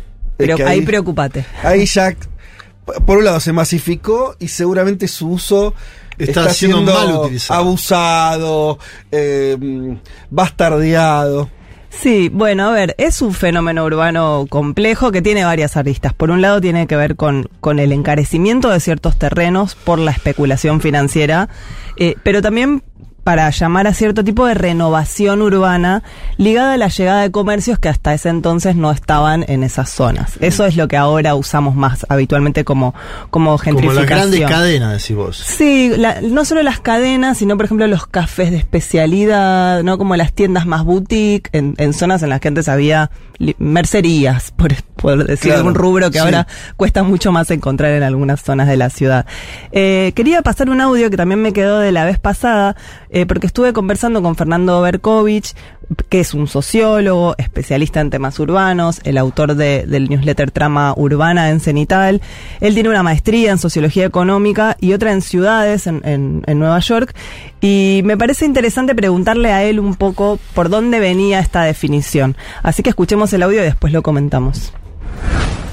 Muchas veces se usa la palabra gentrificación de una forma medio genérica. La gentrificación en su concepto más duro es cuando una determinada área de la ciudad se cambia, digamos, su perfil socioeconómico, o sea, el perfil de las personas que lo habitan y finalmente las personas que vivían ahí antes de esa llegada de, familias con otro perfil socioeconómico tienen que eh, irse a vivir a otra parte de la ciudad. Eso es básicamente eh, un proceso de gentrificación. Después dentro del proceso de gentrificación tenés gentrificación por turistificación, gentrificación por incluso renovación urbana eh, movilizada por el Estado, que eso en algún punto podría estar dándose en La Boca, en Parque Patricios. Pero bueno, gentrificación pura, la verdad en Buenos Aires no, te podría decir que no hay, pero sí hay como ciertos movimientos que podrían asociarse a la, a la gentrificación. Bueno, esto es interesante porque no es no es un proceso muy puro, no es como una política de Estado que te bajan y bueno, Sí. a partir de entonces este barrio pasa a estar gentrificado, sino que hay cambios bastante perceptibles a lo largo del tiempo que determinan que esa zona se gentrificó. Eh, esto pasó en- muchas partes del mundo, pa- pasó por ejemplo en Kreuzberg, que es un barrio de Berlín, pasó en el Meatpacking District de Nueva York, pasó en el barrio Isola de, Mil- de Milán. Yo conocí en, en Roma un barrio que claramente se gentrificó, que es el Pinieto, que era un barrio obrero donde Pasolini filmó a Catone, o sea, súper obrero. Y de repente está cerca de Termini, de repente es un Ah. barrio hiper cool, con Claro. librerías feministas y Sí. barcitos y cines independientes. Y, y, y toda esa transformación, todos los obreros que vivían ahí, ¿dónde se fueron? Bueno, Claro. dejaron de reconocerse en ese espacio urbano y migraron hacia otra zona, probablemente en la periferia de Roma y no ya en una zona tan central. Todo esto tiene que ver con el crecimiento de las ciudades, cada vez mm, más, más desacomodado en algún punto, poco, con poca planificación. Y es un tema bastante complejo que me parece que, que hay que seguir estudiando, porque genera como eso, eh, son barrios en los que se genera un aburguesamiento, todo se empieza a disparar, a volver más caro, y esa nueva población que llega, que muchas veces son universitarios, ejecutivos o profesionales bien pagos, desplaza a esa clase trabajadora, y esa clase trabajadora queda como sin chances de pelear por ese lugar en el que vivía hasta ese momento. Entonces me parece que sentirse desplazada de tu propio barrio debería ser considerada una forma de violencia. A mi entender es muy fuerte eso. Se pierde un sentido de la comunidad que durante el siglo XX, sobre todo la primera mitad del siglo XX, era muy fuerte, ¿no? Uno se formaba en su barrio, conocía a su almacenero, a sus vecinos, Sí. jugaba en la calle. Todos los cambios urbanos, el crecimiento del transporte, hace que uno se, se mueva por distintos barrios de la ciudad, pero ya se perdió esa cosa también medio tanguera, ¿no? Del, Sí. del terruño, de, de- de encontrarse en el espacio en el, en el que una vive. Y también se empezaron a diferenciar las ciudades en el mundo. O sea, ahora estás acá, estás en Madrid, estás, en, no sé, en Estados Unidos y en todas encontrás los mismos negocios. Sí. Exactamente las mismas marcas. Como que es más intercambiable eh, la marca que hacía único ese espacio, de repente se, se desdibujó mucho más. Eh, para, para profundizar traje tres recomendaciones que me parecen muy interesantes por distintos motivos.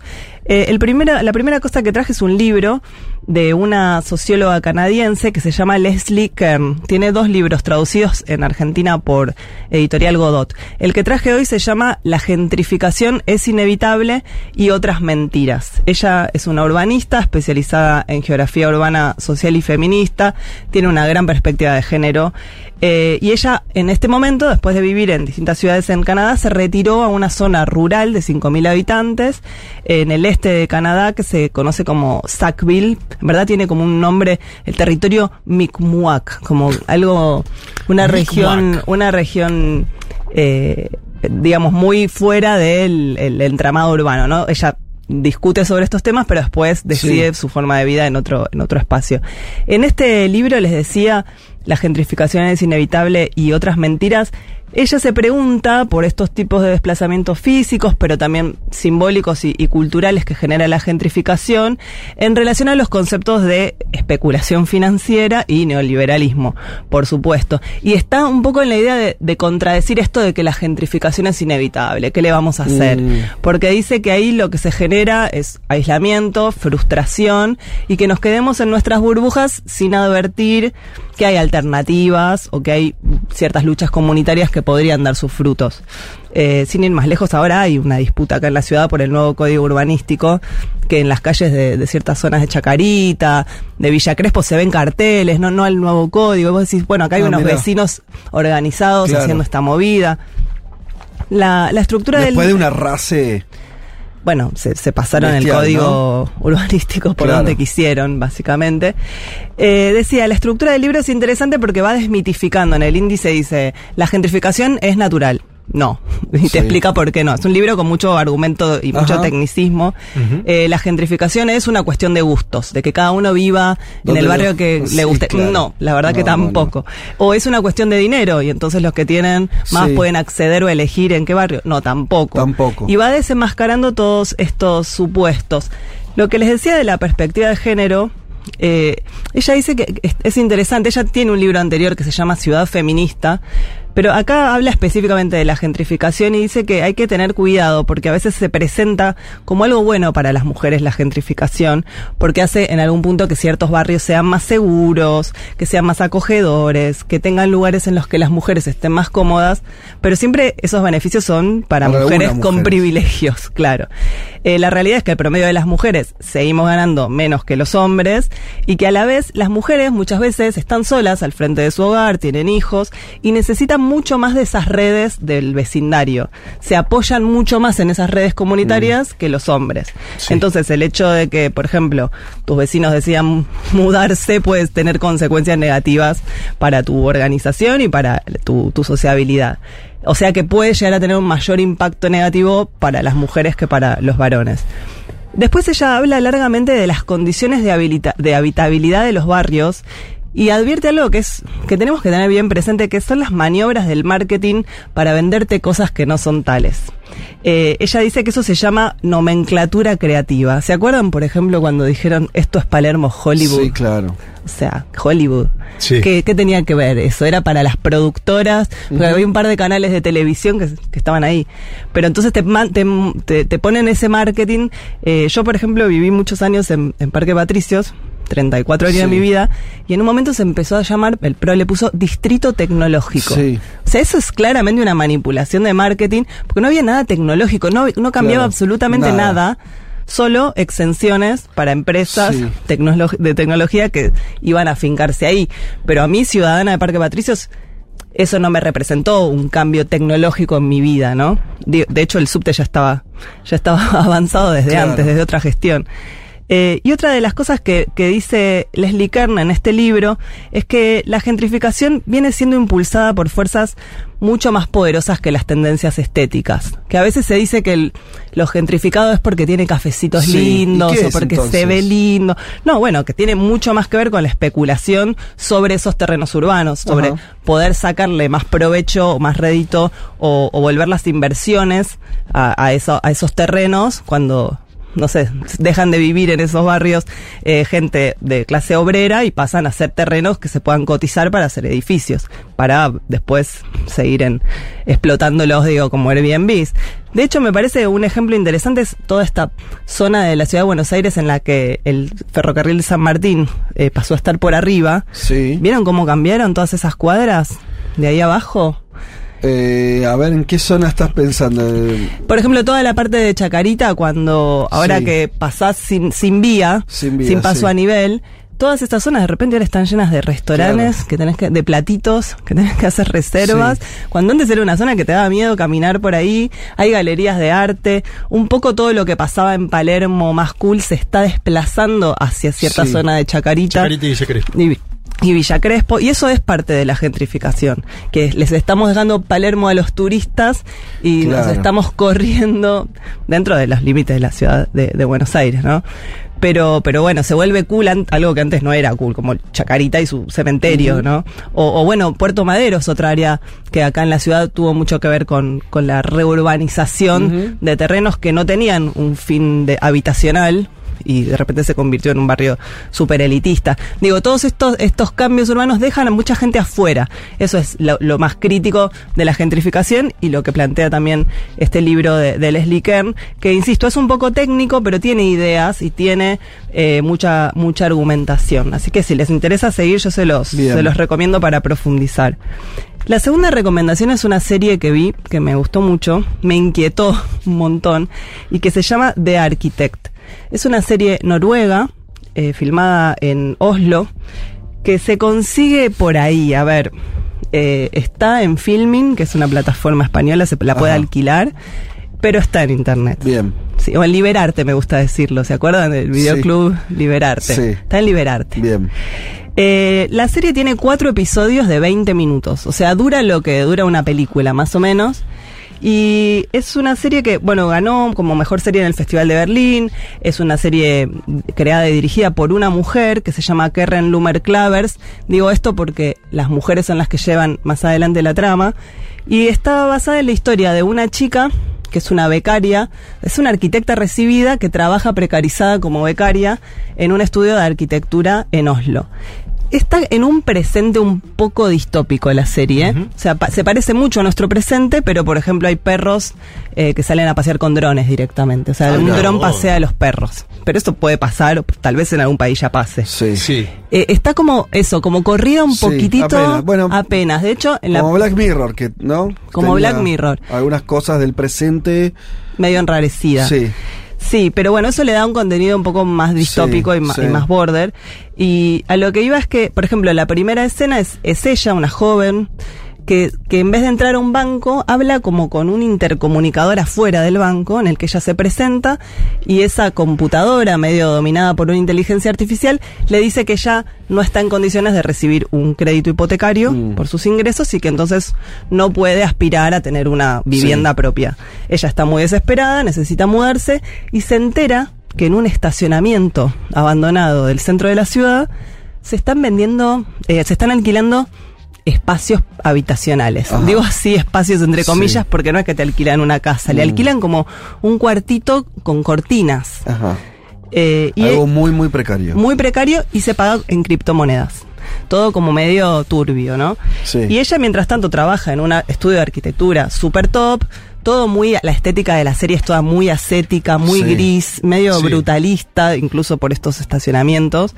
eh, donde hay una. Se entera en el estudio que hay un concurso de la ciudad de Oslo para construir mil viviendas sociales en el centro de la ciudad y que van a darle un montón de dinero al que gane ese proyecto. Y entonces ella, con su propia experiencia habitacional en un espacio así de incómodo, empieza a pensar si no se podría transformar ese estacionamiento en un lugar de viviendas más dignas Sí. para un montón de gente que no puede acceder a la vivienda propia. Y entonces ahí es donde se pone bastante incómoda la serie, porque ella se empieza a relacionar con gente de clases sociales más altas, que son los otros arquitectos, Ajá. que gente re oscura y bastante autodestructiva, y con gente que está por debajo de ella, que son gente que duerme en la calle, gente muy marginal, de, de Noruega todo, ¿no? Sí. Eh, y entonces tiene el contrapunto de, bueno, ¿qué- ¿quién, digamos, a quién le hago caso? ¿A co- ¿De quién me siento más cerca? Y está tironeada entre las dos, pero digo, todo esto está tratado desde el punto de vista de del confort, del modo de vida, de qué significa habitar un lugar. Hay varias escenas de ella sola en ese cubículo con cortinas calentándose la cena, teniendo vecinos que hacen ruido, que están ahí al lado, y toda esa idea de, bueno, si, y si esto se puede convertir en un espacio habitable, como sociedad, ¿estaríamos dispuestos a que haya gente viviendo en los estacionamientos reconvertidos en viviendas? Digo, te incomoda bastante y encima la serie tiene una, o sea, tiene la gracia de ser presentada como una especie de comedia oscura.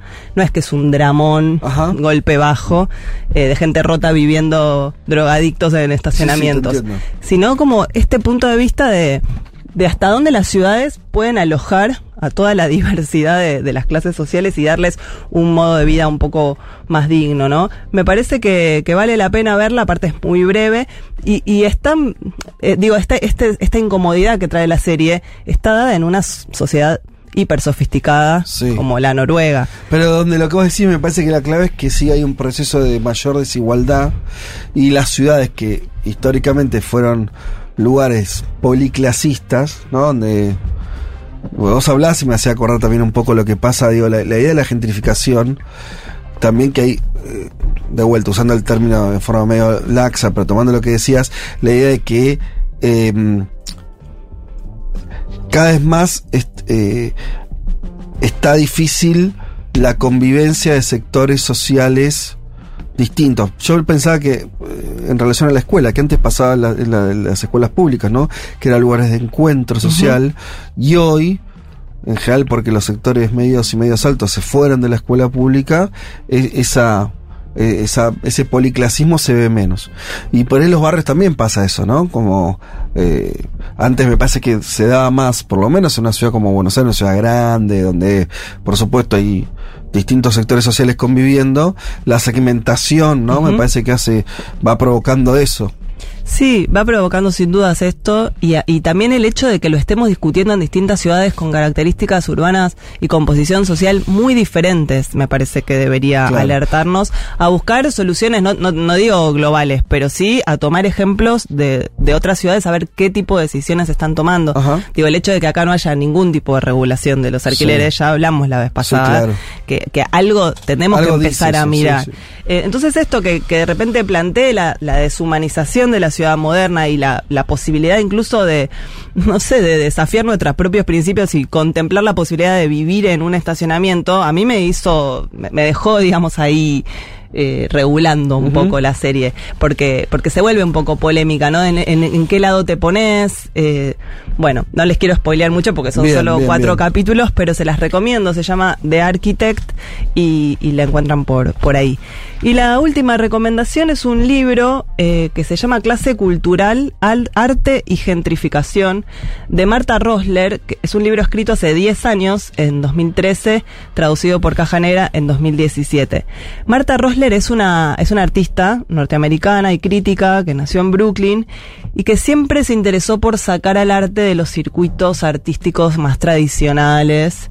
Eh, y ella indaga siempre en la relación del arte con la sociedad, en cómo puede el arte interferir en la esfera pública y generar algún tipo de discurso disruptivo por medio de performance, de, de instalaciones.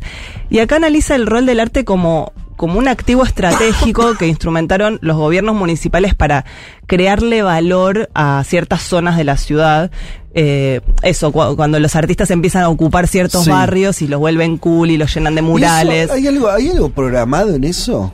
Bueno, ella dice que, que tiene que ver con una especie de marketing del estilo de vida, Mm. en donde se confunde un poco el, el- la ruptura del arte con Sí. lo que quieren lo- Los ma- inmobiliarios. claro, los magnates inmobiliarios. eh, Porque yo había llamar visto, arte, yo no me acuerdo si habré leído una reseña de eso que vos estás trayendo este libro o alguien que, alguna conversación que tuve donde me decían eh, que, que como el, el proceso uno de la gentrificación es la llegada de estos Artistas. artistas bohemios que viven en lugares entre comillas feos o en lugares Sí, eh, sí, lo- las fabriles y hacer claro. un estudio. Y Eso, eso eso se dio mucho en Estados Unidos. y que como empieza a levantar el precio de esas zonas. de esas zonas y después no se quedan esos artistas bohemios, Obvio. sino que después viene como última fase la gentrificación, la construcción inmobiliaria para ya otro sector social al que previamente vivía en ese barrio. Sí, eso sucedió mucho en Estados Unidos hace un par de décadas, Mm. porque ahora ya aparecen en los que se llaman las industrias creativas. Claro. Entonces ya no es el artista Individual. bohemio que se tomaba una Sí. fábrica y se juntaba con otros artistas y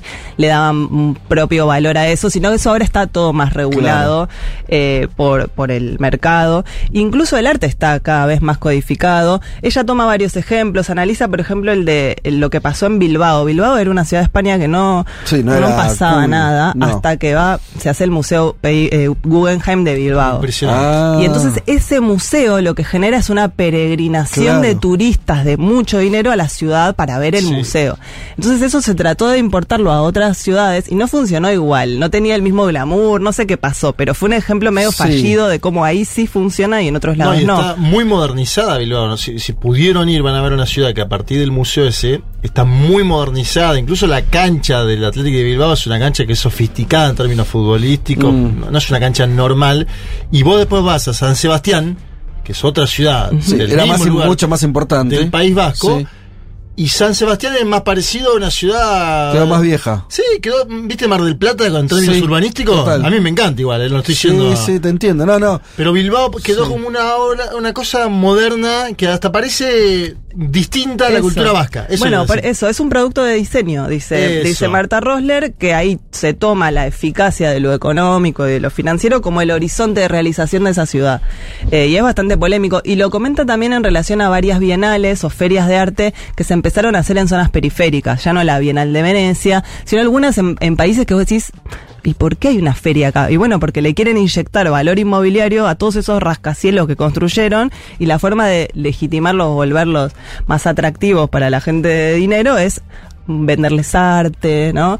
O sea, por eso ella, ella lo analiza respecto de lo que llama clase cultural, como toda esta gente que colabora a que el arte se vuelva un activo estratégico instrumentalizado por, por los gobiernos para, para crear un valor inmobiliario que no es el fin del arte en sí. Eh, yo creo que si les gusta el arte y su re- relación con las transformaciones de las ciudades, este libro les va a interesar un montón. Así que les dejo La Perfecto. gentrificación es inevitable y otras mentiras de Leslie Clase cultural de Marta Rosler y la serie de Architect, eh, muy interesante para seguir con estos temas. Te agrego acá porque lo está diciendo un oyente, me parece que es interesante. Suma un, un libro, esto lo hace Emilia. Recomiendo también este libro de la urbanista brasileña Raquel Rolnick. Aborda el tema de la gentrificación como consecuencia de una nueva colonización del territorio a partir eh, por parte de las finanzas y ejemplifica con el caso de la política urbana brasileña. Digo esto para tomar un caso también latinoamericano y la crisis habitacional. Se llama la guerra de los lugares. Ah, muy La bueno. colonización de la tierra y la vivienda en la era de las finanzas. Raquel Rolnick. Eh, bueno, Anoto, aporte, gracias. aporte de, de oyenta. Eh, Anota de verdad, Malia. Sí, sí, yo anoto. anotó, anotó. Anoto, ano- anoto, anoto. Eh, mientras nos van llegando saludos desde lugares eh, increíbles, por ejemplo, en este momento nos acaba de sal- saludar Jonathan, que nos manda una foto desde Montreux, Suiza. Jonathan Roca. Y La próxima foto- pedimos fotos de barrios gentrificados. Claro, muy bueno. Mandame la foto de tu barrio Claro, gentrificado. Eh, bueno, que sí, y, y- y me parece que ahí lo que hay, eh, cerrando digo, una tuya, Male, como hay una crisis también eh, política que, shh, porque en todo lo que contaste hay un diagnóstico muy rico y hay bastante menos de eh, cuál es la salida política frente a eso, ¿no? Porque, no, digo, no, lo- no lo escuché no porque vos te lo hayas comido, me parece, sino porque es un vacío que hay. Sí. Porque me parece que ahí se mezclan, ¿no? Algunas cuestiones de decir, bueno, es muy difícil cuando de, también se dice, bueno, che, que la política, bueno, está bien, ¿qué? Bueno, regule, bueno, ¿cómo regular? Eh, y, y son procesos también complicados. Yo lo pensaba siempre por ahí, lo que está menos pensado, esto es solamente una idea, es que eh, cómo hacen los que viven en esos barrios para no ser expulsados, ¿no? Hay por ahí hay una cosa que se piensa menos.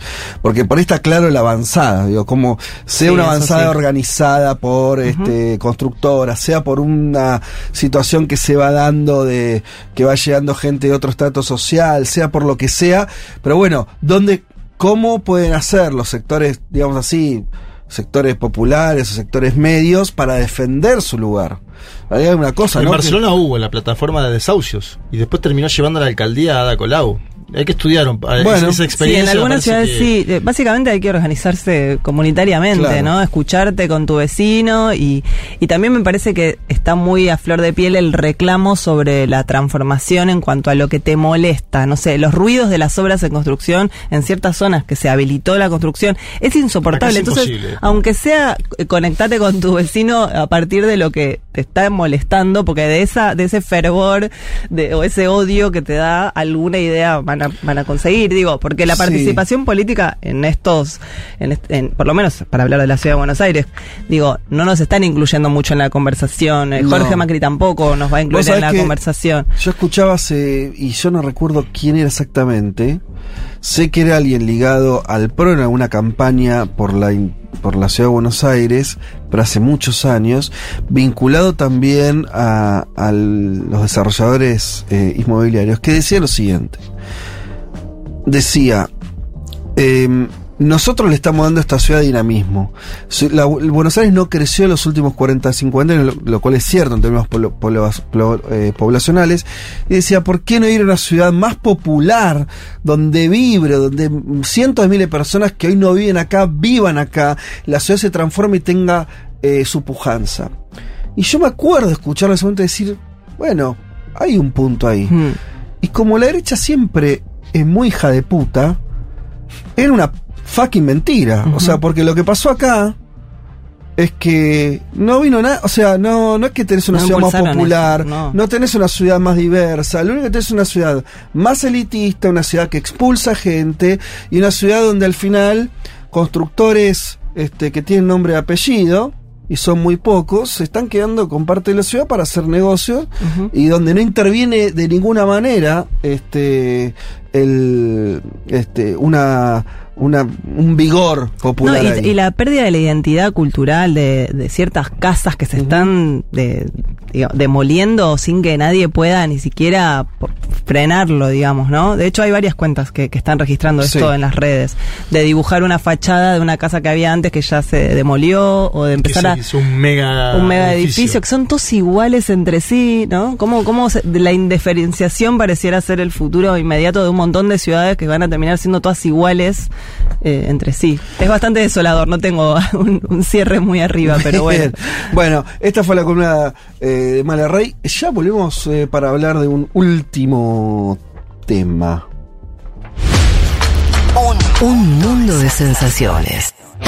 El programa que los oyentes piden en verano cuando ocurren intentos de golpe de Estado, tragedias y guerras, pero que recién arranca en marzo. Federico Vázquez, Juan Elma, Juan Manuel Carr, con Violeta Weber y Malena Rey. Futurock FM.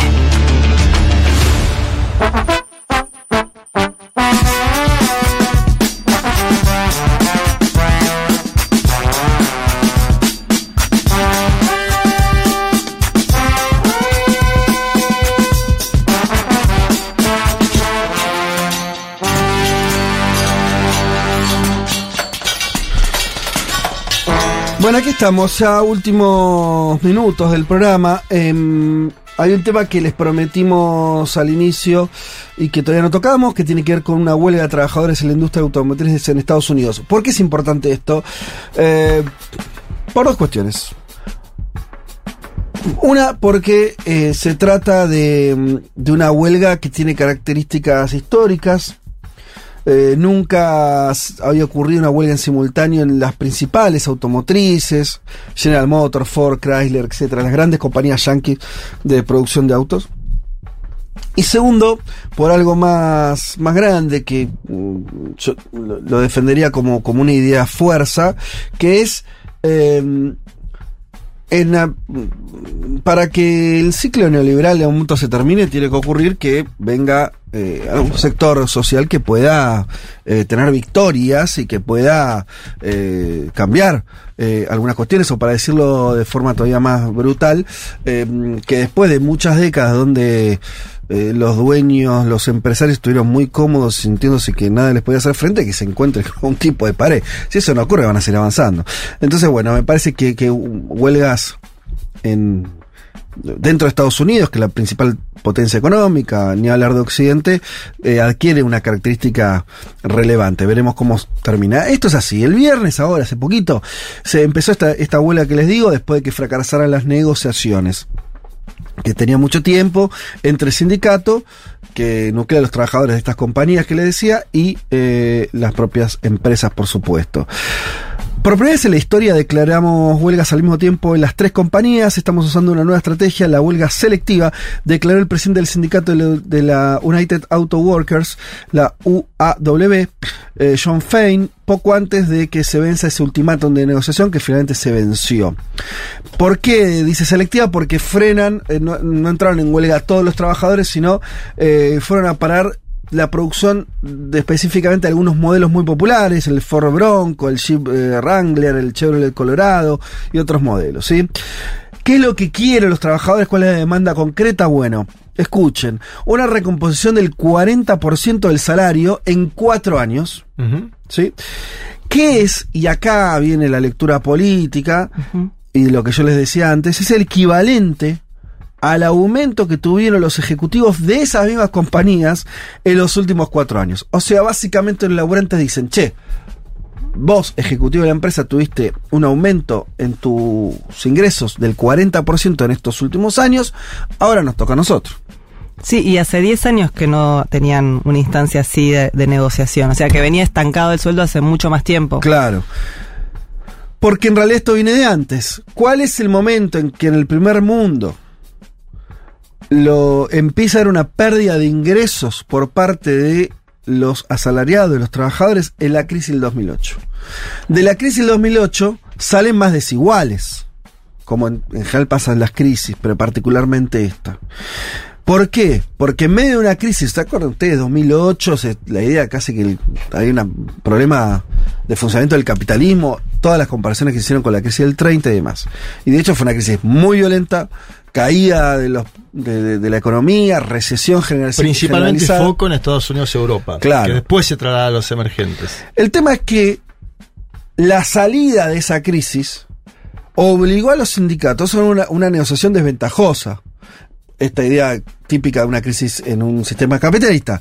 Che, estamos en crisis, mm, se venden, eh, hablemos de esta industria, se venden menos autos, entonces la compañía le dice, bueno, ¿vos querés mantener los puestos de laburo? Sí, obvio. Bueno, y bueno, eh, bancate este, esta estructura salarial, congelamiento de, de, de aumentos o, re- o aumento de las eh, jornadas de trabajo, eh, te vamos a pedir mayor productividad porque la empresa está vendiendo menos y para mantener el puesto de trabajo, entonces el sindicato, con una lógica conservacionista que los tienen los sindicatos, si es entendible que lo tengan, preservan primero el puesto de trabajo y resignan conquistas laborales. Esto es lo que ocurrió en Estados Unidos ya hace muchos años, estamos en el 2023. Entonces acá los sindicatos, y después de la pandemia, los sindicatos dicen, bueno, loco, basta, nos toca a nosotros. 40%, que es una recomposición relevante, pero en cuatro años, dado todo este marco.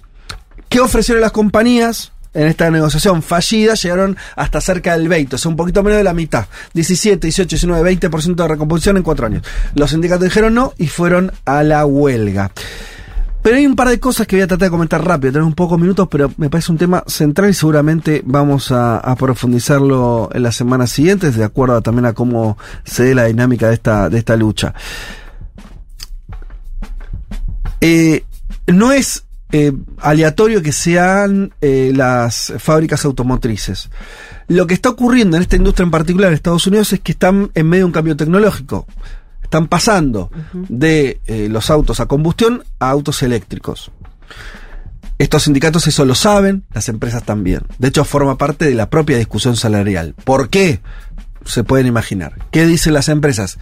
Miren, no podemos recomponer salario como ustedes quisieran, porque además las compañías están invirtiendo en un cambio tecnológico impresionante, que es pasar de producir autos como se produjeron durante 100 años a combustión, utilizando nafta, y que eso implica una serie de, de funcionamientos internos del auto, a eléctrico, ¿sí? Entonces, ahora las compañías, una vez que le pagaron, le- los ejecutivos tuvieron sus aumentos considerables y dicen, no, para ustedes no hay. ¿Por qué? Y no, porque estamos ahora invirtiendo. la estamos invirtiendo. acordar a lo que hablamos de la huelga de guionistas, ¿no? Que con, Claro. con el tema de la inteligencia Totalmente. artificial. O sea, están cambiando los modos en los que eso va a ser producido y no los, no los dejan a ellos estar en la misma conversación.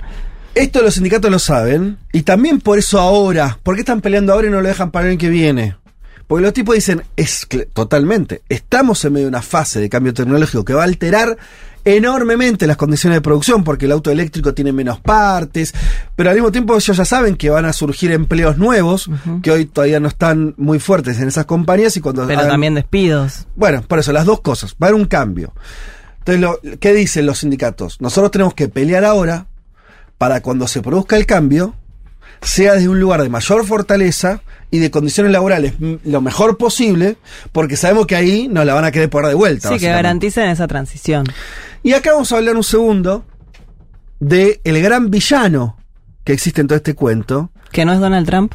No es Donald Trump, es alguien bastante peor en un punto, si querés, para mí. Elon Musk. Sí, señora. Ah, bueno, estaba ahí, ¿eh? ¿Por qué Elon Musk? Porque él es el dueño de Tesla.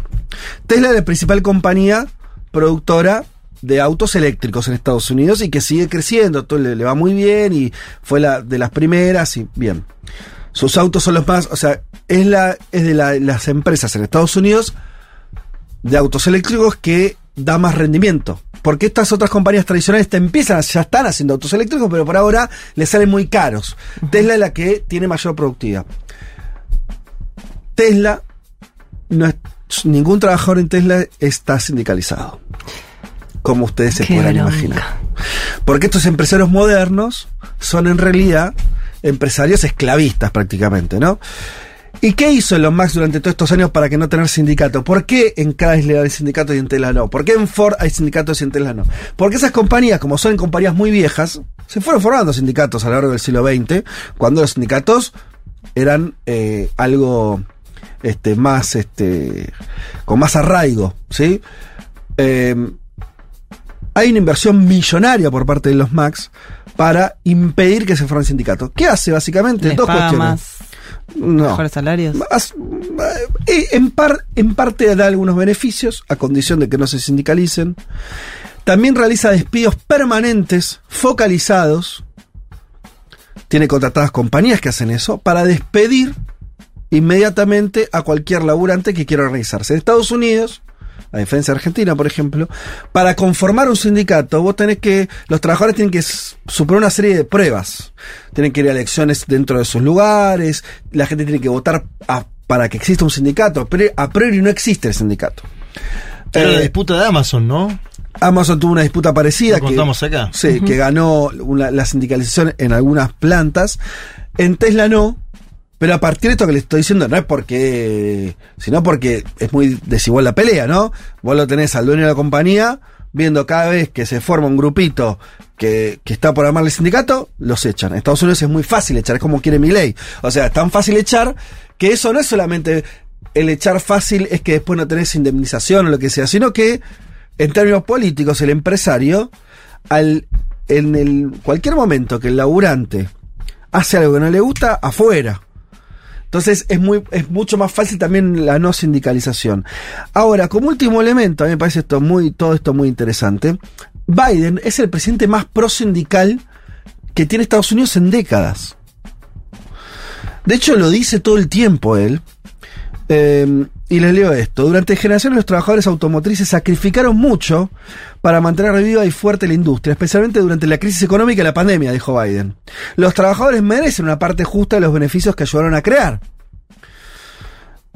Todo esto además se da, por ejemplo, en el estado de Michigan, que era uno de los lugares, por ejemplo, donde ganó Trump por esta idea de las industrias mueren. Bueno, acá tienen los laburantes que los tratan de mantener su puesto de trabajo, tener mejores condiciones y se enfrentan a esta pelea. Te voy a decir, bueno, chelo, todos los demócratas bancan esto. Bueno, sí bancan, pero al mismo tiempo el propio gobierno de Estados Unidos es el que está invirtiendo en que las compañías pasen a fabricar autos eléctricos. También se da todo esto en medio de esta est- situación. Bueno, habría mucho más para contar. Lo de el- Elon Musk es, eh, porque lo nombraste, y ahora difundió hace pocas horas la entrevista de Tucker Carlson a, a Javier Milei. Sí. Elon Musk. Y a la vez es un hombre que para producir autos eléctricos, ¿qué se necesita? Litio. ¿Y qué tiene Argentina? Litio. Bueno, eh, ojo con los Eh. apoyos, porque, ¿no? Y bueno. Ojo con los apoyos de fuera. Em, son ese tipo de personas que quieren rediseñar el mundo a su antojo. Eh, cuenta con algunos, algunos, este, algunas manijas para hacerlo. De hecho, se hablaba que esa entrevista, de hecho, también fue toqueteada en términos de, views y demás por el propio eh, más, bueno, Twitter y demás. Bien, en fin. nada, ya se termina el programa. Quería contar esta cuestión de la, de la huelga en Estados Unidos para ver cómo, cómo este, recorre los próximos meses, en las próximas semanas.